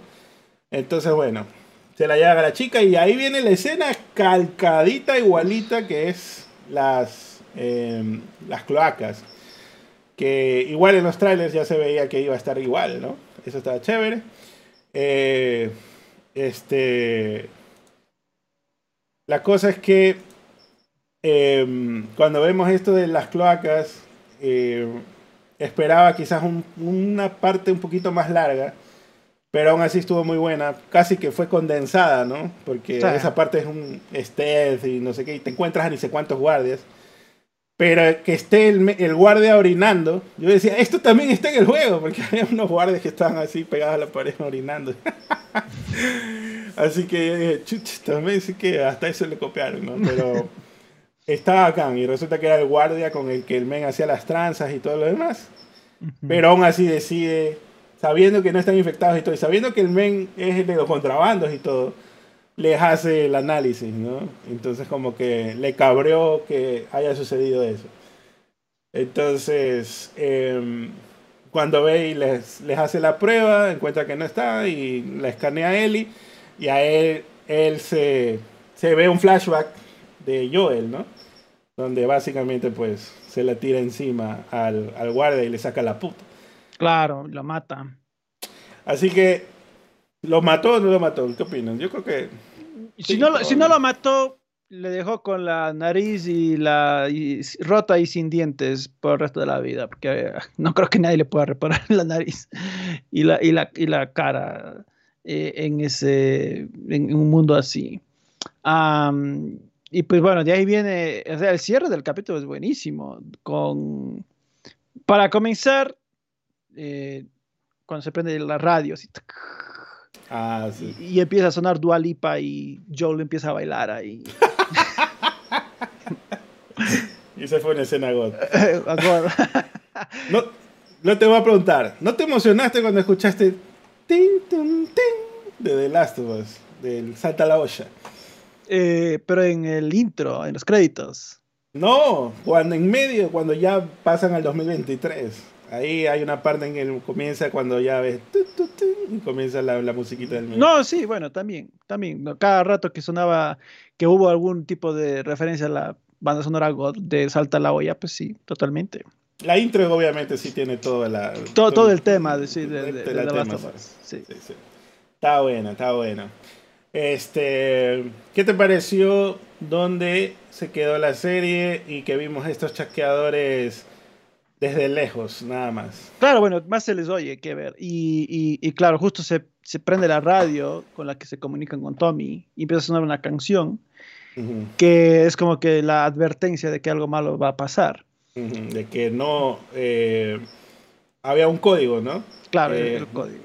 Música de los 60 todo bien. Música de los 70 eh, no hay cargo, algo así. Y música de los 80 todo mal, pero todo mal. Así es. Y justamente las dos canciones son... Ah, bueno, creo que aquí crees que mintió o si realmente hubo una canción, porque Eli como que sabe de canciones y por eso le dice, ah, sonó esta canción, no sé qué. Y el men, ¡Ah! no puede ser así. claro, ahí, le cachó a el código a Joel. Joel sin darse cuenta le, le, entregó el código. Yo creo que no mintió, yo creo que realmente fue una acción, una reacción buena. Ya veremos, por ejemplo, eso sí lo están cambiando un poquito y me gusta porque, bueno, quiero ver a dónde va eh, con este tema. Y pues, claro, efectivamente en el siguiente capítulo ya veremos todo lo que tienen que atravesar hasta llegar a, tratar de llegar al Capitolio en Boston. Y... Y pues e-, eso va a estar brutal, honestamente. Em, la, no sé si llegaremos a ver, yo creo que sí llegaremos a ver la muerte de, de, Tess. Sí, yo creo que sí. Totalmente. Y ya, yo creo que el segundo capítulo ya se nos muere Tess. Probablemente, lo más seguro que se muera Tess ya en el segundo capítulo. Em, y pues a, ver cuándo hacen, dónde hacen el corte. Vos decías que van a avanzar hasta, hasta ver a Bill. Pero en los trailers se lo ve a, Ah, tú dices el segundo capítulo, ya, ya, sí, sí. Sí. sí creo que lo van a ver a Bill. Ya llegan hasta donde Bill. Es factible que sí. Es factible que sí. Lo que eh, yo pensé que decías dónde te va a terminar la serie, pero no, la serie, la serie va a cubrir todo el juego. Eso es más que obvio. Sí. Este, eso es lo que se viene, ¿no? Porque en los trailers está cuando cruzan con la tablita, cuando están en el museo. Em, también se ve a Bill. También se ve otras cosas, ¿no? Em, se los ve llegando al Capitolio. ¿Qué más? no se ve cuando Tess muere y todo eso, pero quiero ver qué pasa. Pero hubo un ligero problema cuando estábamos viendo, y es que cuando estaba pasando todo lo de la muerte de Sara, y creo que eso interrumpió un poco el, la ambientación que estábamos cuando estábamos viendo la serie con mi esposa, es que la hija le dice, mamá, eso es igualito el juego. Y yo, cortaste justo cuando está todo el momento emotivo. Entonces, bueno, ya, así, así pasa. Eh, pero ya, pues. Eh, creo que estaba sorprendida de que todo sea igualito. No, no que sea igual, está bien. Que sea tan, tan parecido. Eh, pero está bien. Em, vamos a ver si. Me imagino se había visto los juegos. Porque cuando salió ese juego ella era una niña, pues y no podía verlo. Mm. Así que me imagino se los ha visto en gameplays de YouTube. Se lo pasó por YouTube. Eh. Como toda la, la generación actual. Entonces, ya se da de saber la historia. Entonces, ojalá no le spoile. Ah, mira, aquí se va a morir. Así. Vamos a ver qué pasa. también, ah, se ve lo de Frank, ¿no? Eso no, no lo vimos. No lo vimos en el juego a Frank, básicamente. Él se había ido, se le había escapado de Bill. Vamos a ver cómo lo, lo interpretan por acá también. Que va a tener Frank se había suicidado. Ah, para Pat Games que dice los chistes de Ellie. Ah, en el tráiler hay un chiste de Ellie porque le dice... Así encontrarán el libro de chistes. Mm, no sé si hayan los chistes específicamente de eso, pero creo que sí va a haber momentos así en que ella haga chistes, porque en el tráiler hay un, una parte donde Joey le dice, en el que va a ser en el segundo capítulo que salga esto, en el momento en que ella se comienza a mover medio raro, le pega un tiro así, y mm. comienza ella a ah, no, pero sabes, el momento que yo quiero ver, eh, que es, muy bonito del... No sé si pasa, no sé si va a pasar en el 2 o en el 3, pero es cuando básicamente Joe lo está atacando un, un así un, un, ¿cómo se llaman estos? Carroñeros. Le ataca un carroñero y Eli le salva matándolo. Y, es un impacto para Eli porque es la primera vez que mata a alguien. Eh, e, es, eso quiero ver. Eso quiero ver cómo, cómo lo va a hacer Bella Ramsey, porque en el videojuego es un momento un poco eh, impactante por, mm, cómo Ellie reacciona la primera vez que mata a alguien. Yo creo que sí va a estar bueno, porque más que nada, hasta ahorita está, está muy buena la interpretación de la personalidad y todo. Lo que, lo que dices es un momento en que ella básicamente pierde los estribos. Así que esa parte es donde eh, digamos, encuentra un poco de... Eh, ya no es una niña nada más, ¿no? Porque básicamente ya hasta ese momento era la que hacía chistes, sí, estaba medio asustada y todo, pero era como que estaba relajada, digamos. Claro, ahí, es cuando la vida le obliga a madurar un poquito. Sí, sí. Pero bueno. Entonces, eh, en general, algo más que hablar. ¿Crees que lleguemos a ver la escena del hospital o la corte en, escena del hospital? O sea, ¿crees que veremos el desenlace en que Joel mata a Marlene y todo eso o ah, lo dejan para una segunda temporada? No, no, no, no tiene sentido dejarlo para la segunda temporada. Porque para la segunda temporada tiene que hacer un salto de tiempo. Eso más bien va a ser un poco raro, porque les toca Envejecerla a la, a la Bella Ramsey. A, todo el mundo les toca envejecerles. Está un poco raro. No, no sé cómo irán a hacer eso. O capaz simplemente hacen que ocurra uno tras otro, ¿no? no, no, haya salto de tiempo como si hubo en el juego. Porque en el juego saltan como cinco años, me parece. Lo que sí es que, por ejemplo, Bella Ramsey ahorita tiene 19 años. Ella ya no va a crecer más. Claro, ella tiene la edad que debería tener Ellie. la edad que ah. tiene Ellie en el segundo juego tiene ella ahorita. Y lo que yo decía es que deberían haberla quizás hecho algún tipo de truco de cámara para que se la vea más chiquita. Porque ya si lo pones así ahorita y ponte, le da al hombro a Joel, ella ya nunca más va a que claro, no, no, va a crecer más, no va a crecer más, se va a quedar ahí donde está ahorita. Sí. Pero bueno, en fin, eh, vamos a ver si es que le hacen segunda temporada, a lo mejor le hacen honor al juego y solo la dejan en una y ahí muere. Bueno, sí, es que, bueno, es, que el problema es que el Part 2 es un fanfiction que sacó Naughty Dog, porque la historia acabó en el primero. Entonces... Ah, yo insisto en que Neil Druckmann sin el, sin el codirector básicamente se dejó ir ahí. Y ahí no hubo nadie que le diga, no, no, esto no, no se siente bien, no se siente bien, bien contado, yo qué sé, no, bueno. Claro, bueno, bueno, bueno, ya, siendo, siendo honestos, no sé cómo van a adaptar el segundo juego, porque será, sería hasta medio raro que digas, bueno, hasta el episodio 5 jugamos con Ellie, pues, vamos a ver la historia de Ellie y de ahí empezamos a ver todo lo de Abby con flashbacks y toda la cosa. no, no, es que así no tiene que ser. Tiene no, que no puedes contarlo así, la verdad. No. Hasta en el juego se sintió un poco pesado eso. Imagínate en una serie. No, no, la segunda temporada, lo que ya esto ya lo dijimos en algún momento. La segunda temporada tiene que ser Ahora ya cambiaste de perspectiva, ves todo lo desde, desde que era niña Abby. Y incluso, aunque parezca que le están exprimiendo, porque el segundo juego es mucho más largo que el primero. Así que, aunque parezca que le están exprimiendo ahí eh, series a, a, The Last of Us, lo que debería hacer es que la segunda temporada sea ver la sección de Abby. Y luego, en la tercera temporada, sería que veas otra vez a, a mm, Ah, ahí pegaría. Oh, sería hasta de puta madre hacer eso. Oye. Sí, que, al final te encuentres puta, es Eli, puta madre. Ahora vamos a ver qué pasó con Eli desde el inicio.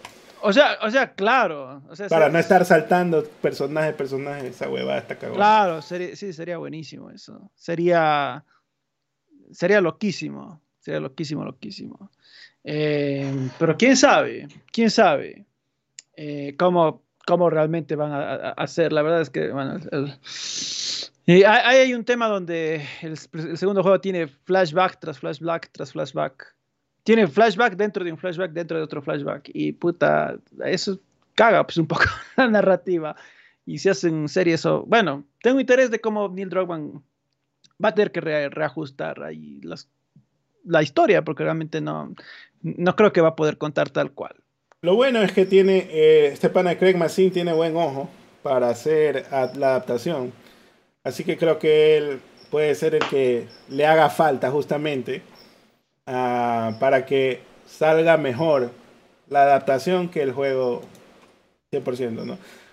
Y ojo, porque ya va a venir, no, es que a mí sí me gustó The Last of Us Part 2 y no sé qué. No es que no nos gustó, sino que la, la historia pudo ser mejor. Y esta es la oportunidad perfecta, de oro. De claro, claro, totalmente. La historia pudo ser mejor y, eh, aunque a mí me hubiera gustado la historia, los problemas que a mí eh, realmente me parece un poquito pesado es que avanzas con toda la historia con Ellie hasta la mitad del juego y de ahí regresas en el tiempo y empiezas a jugar la parte de Abby, pero desde el pasado.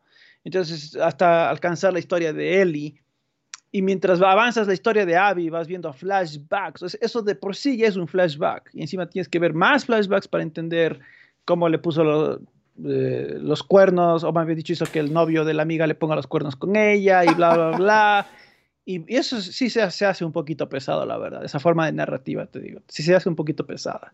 Lo que me gustaría en este caso, ya para terminar, es que hagan lo que te digo, ¿no? De la segunda temporada sea dedicada a Abby y este, veamos desde que el doctor, desde que eh, salvan a la cebra y no sé qué, bla, bla, bla. Eh, vemos que es hija de un doctor, pero no sabemos nada más, no sé cuánto. Y ya la vemos a quizás a Abby grande con los amigos, bla, bla, bla, y van a la misión de matar a Joel, pero nunca vemos que es Joel sino hasta que se encuentra el, capítulo final con Ellie y ahí se da cuenta de que Ellie era pues la hija putativa y por eso ya vemos la escena ahí, si el palo de golf al final, final tiene que ser el palo de golf en la cara del Pedrito Pascal. Y ahí sí, eso sería God, para que se mantenga el misterio de que Abby, ¿a quién mató ahí? ¿Para qué fueron hasta allá? No sé qué, bla, bla. Y ahí ya venga la venganza ahora sí de él y tal. Claro. Y la tercera temporada, o sea, de, desde que Ellie eh, besa, hace su beso con la chica, no sé qué, incluso hasta se pelea con Joel y por eso tienen esa como que eh, distanciamiento y ta ta ta y llega él, hace su exploración y lo atrapan al man. Incluso elaborar lo mejor de que no sea solamente de que, oh, me los encontré a estos meses y ya confío en ellos. Claro, sí, bueno, hay algunas cosas que se podrían hacer, ¿no? Algunos, de hecho, el, Sí, de hecho, como comentas, el, segundo juego tiene tanto flashback que eso fácilmente puedes hacerle una temporada basado en eso.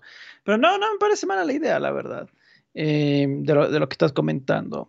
Eh, inclusive yo, bueno, yo decía que este que Abby ya se introduzca siquiera en, en esta temporada para que no, no sea el papá de un, claro, sí. un, extra, porque la cuenta sería un extra el que va, el que va a matar eh, Joel, el doctor al final. Es un extra. Es, como el, militar que mata a Tommy.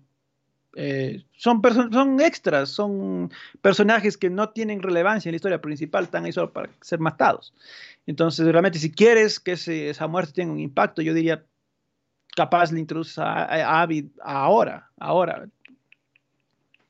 Sí. Y bueno, igual por ejemplo, va a haber un episodio de Flashback, que es el que vemos a, vamos a ver a Riley, así que en esta temporada. Así que no es que no es loco de que vamos a que no pongan flashbacks ni nada, sino que sí, pueden ponerlos y todo, pero la idea es que no sean a cada rato. Pues. Claro, no sean tan agresivos, porque puta, eso ya es demasiado, la verdad. Sí, sí. ¿Cuántas escenas del hospital necesitas, puta, para Tres veces para dejar claro que ella está traumada, traumada por, ese, por ese momento. bueno, en fin. Eh, cerrémoslo, Ken, que igual ya estamos sobrepasados, dos y media ya. Ya, muchachada, muchísimas gracias por acompañarnos en este SEO Analistas. Gracias por las donaciones, no hubo muchas, pero gracias. Gracias por los likes. Gracias por los comentarios, gracias por suscribirse. Hacemos todos los domingos aquí Pseudonalistas, hablamos de lo mejor del gaming. Vayan a Pseudo Plus, el canal del amigo Capex, donde tiene unos videos muy interesantes de opinión. Vayan a twitch.tv slash pseudonalistas porque ahí hacemos pues directos todo el tiempo.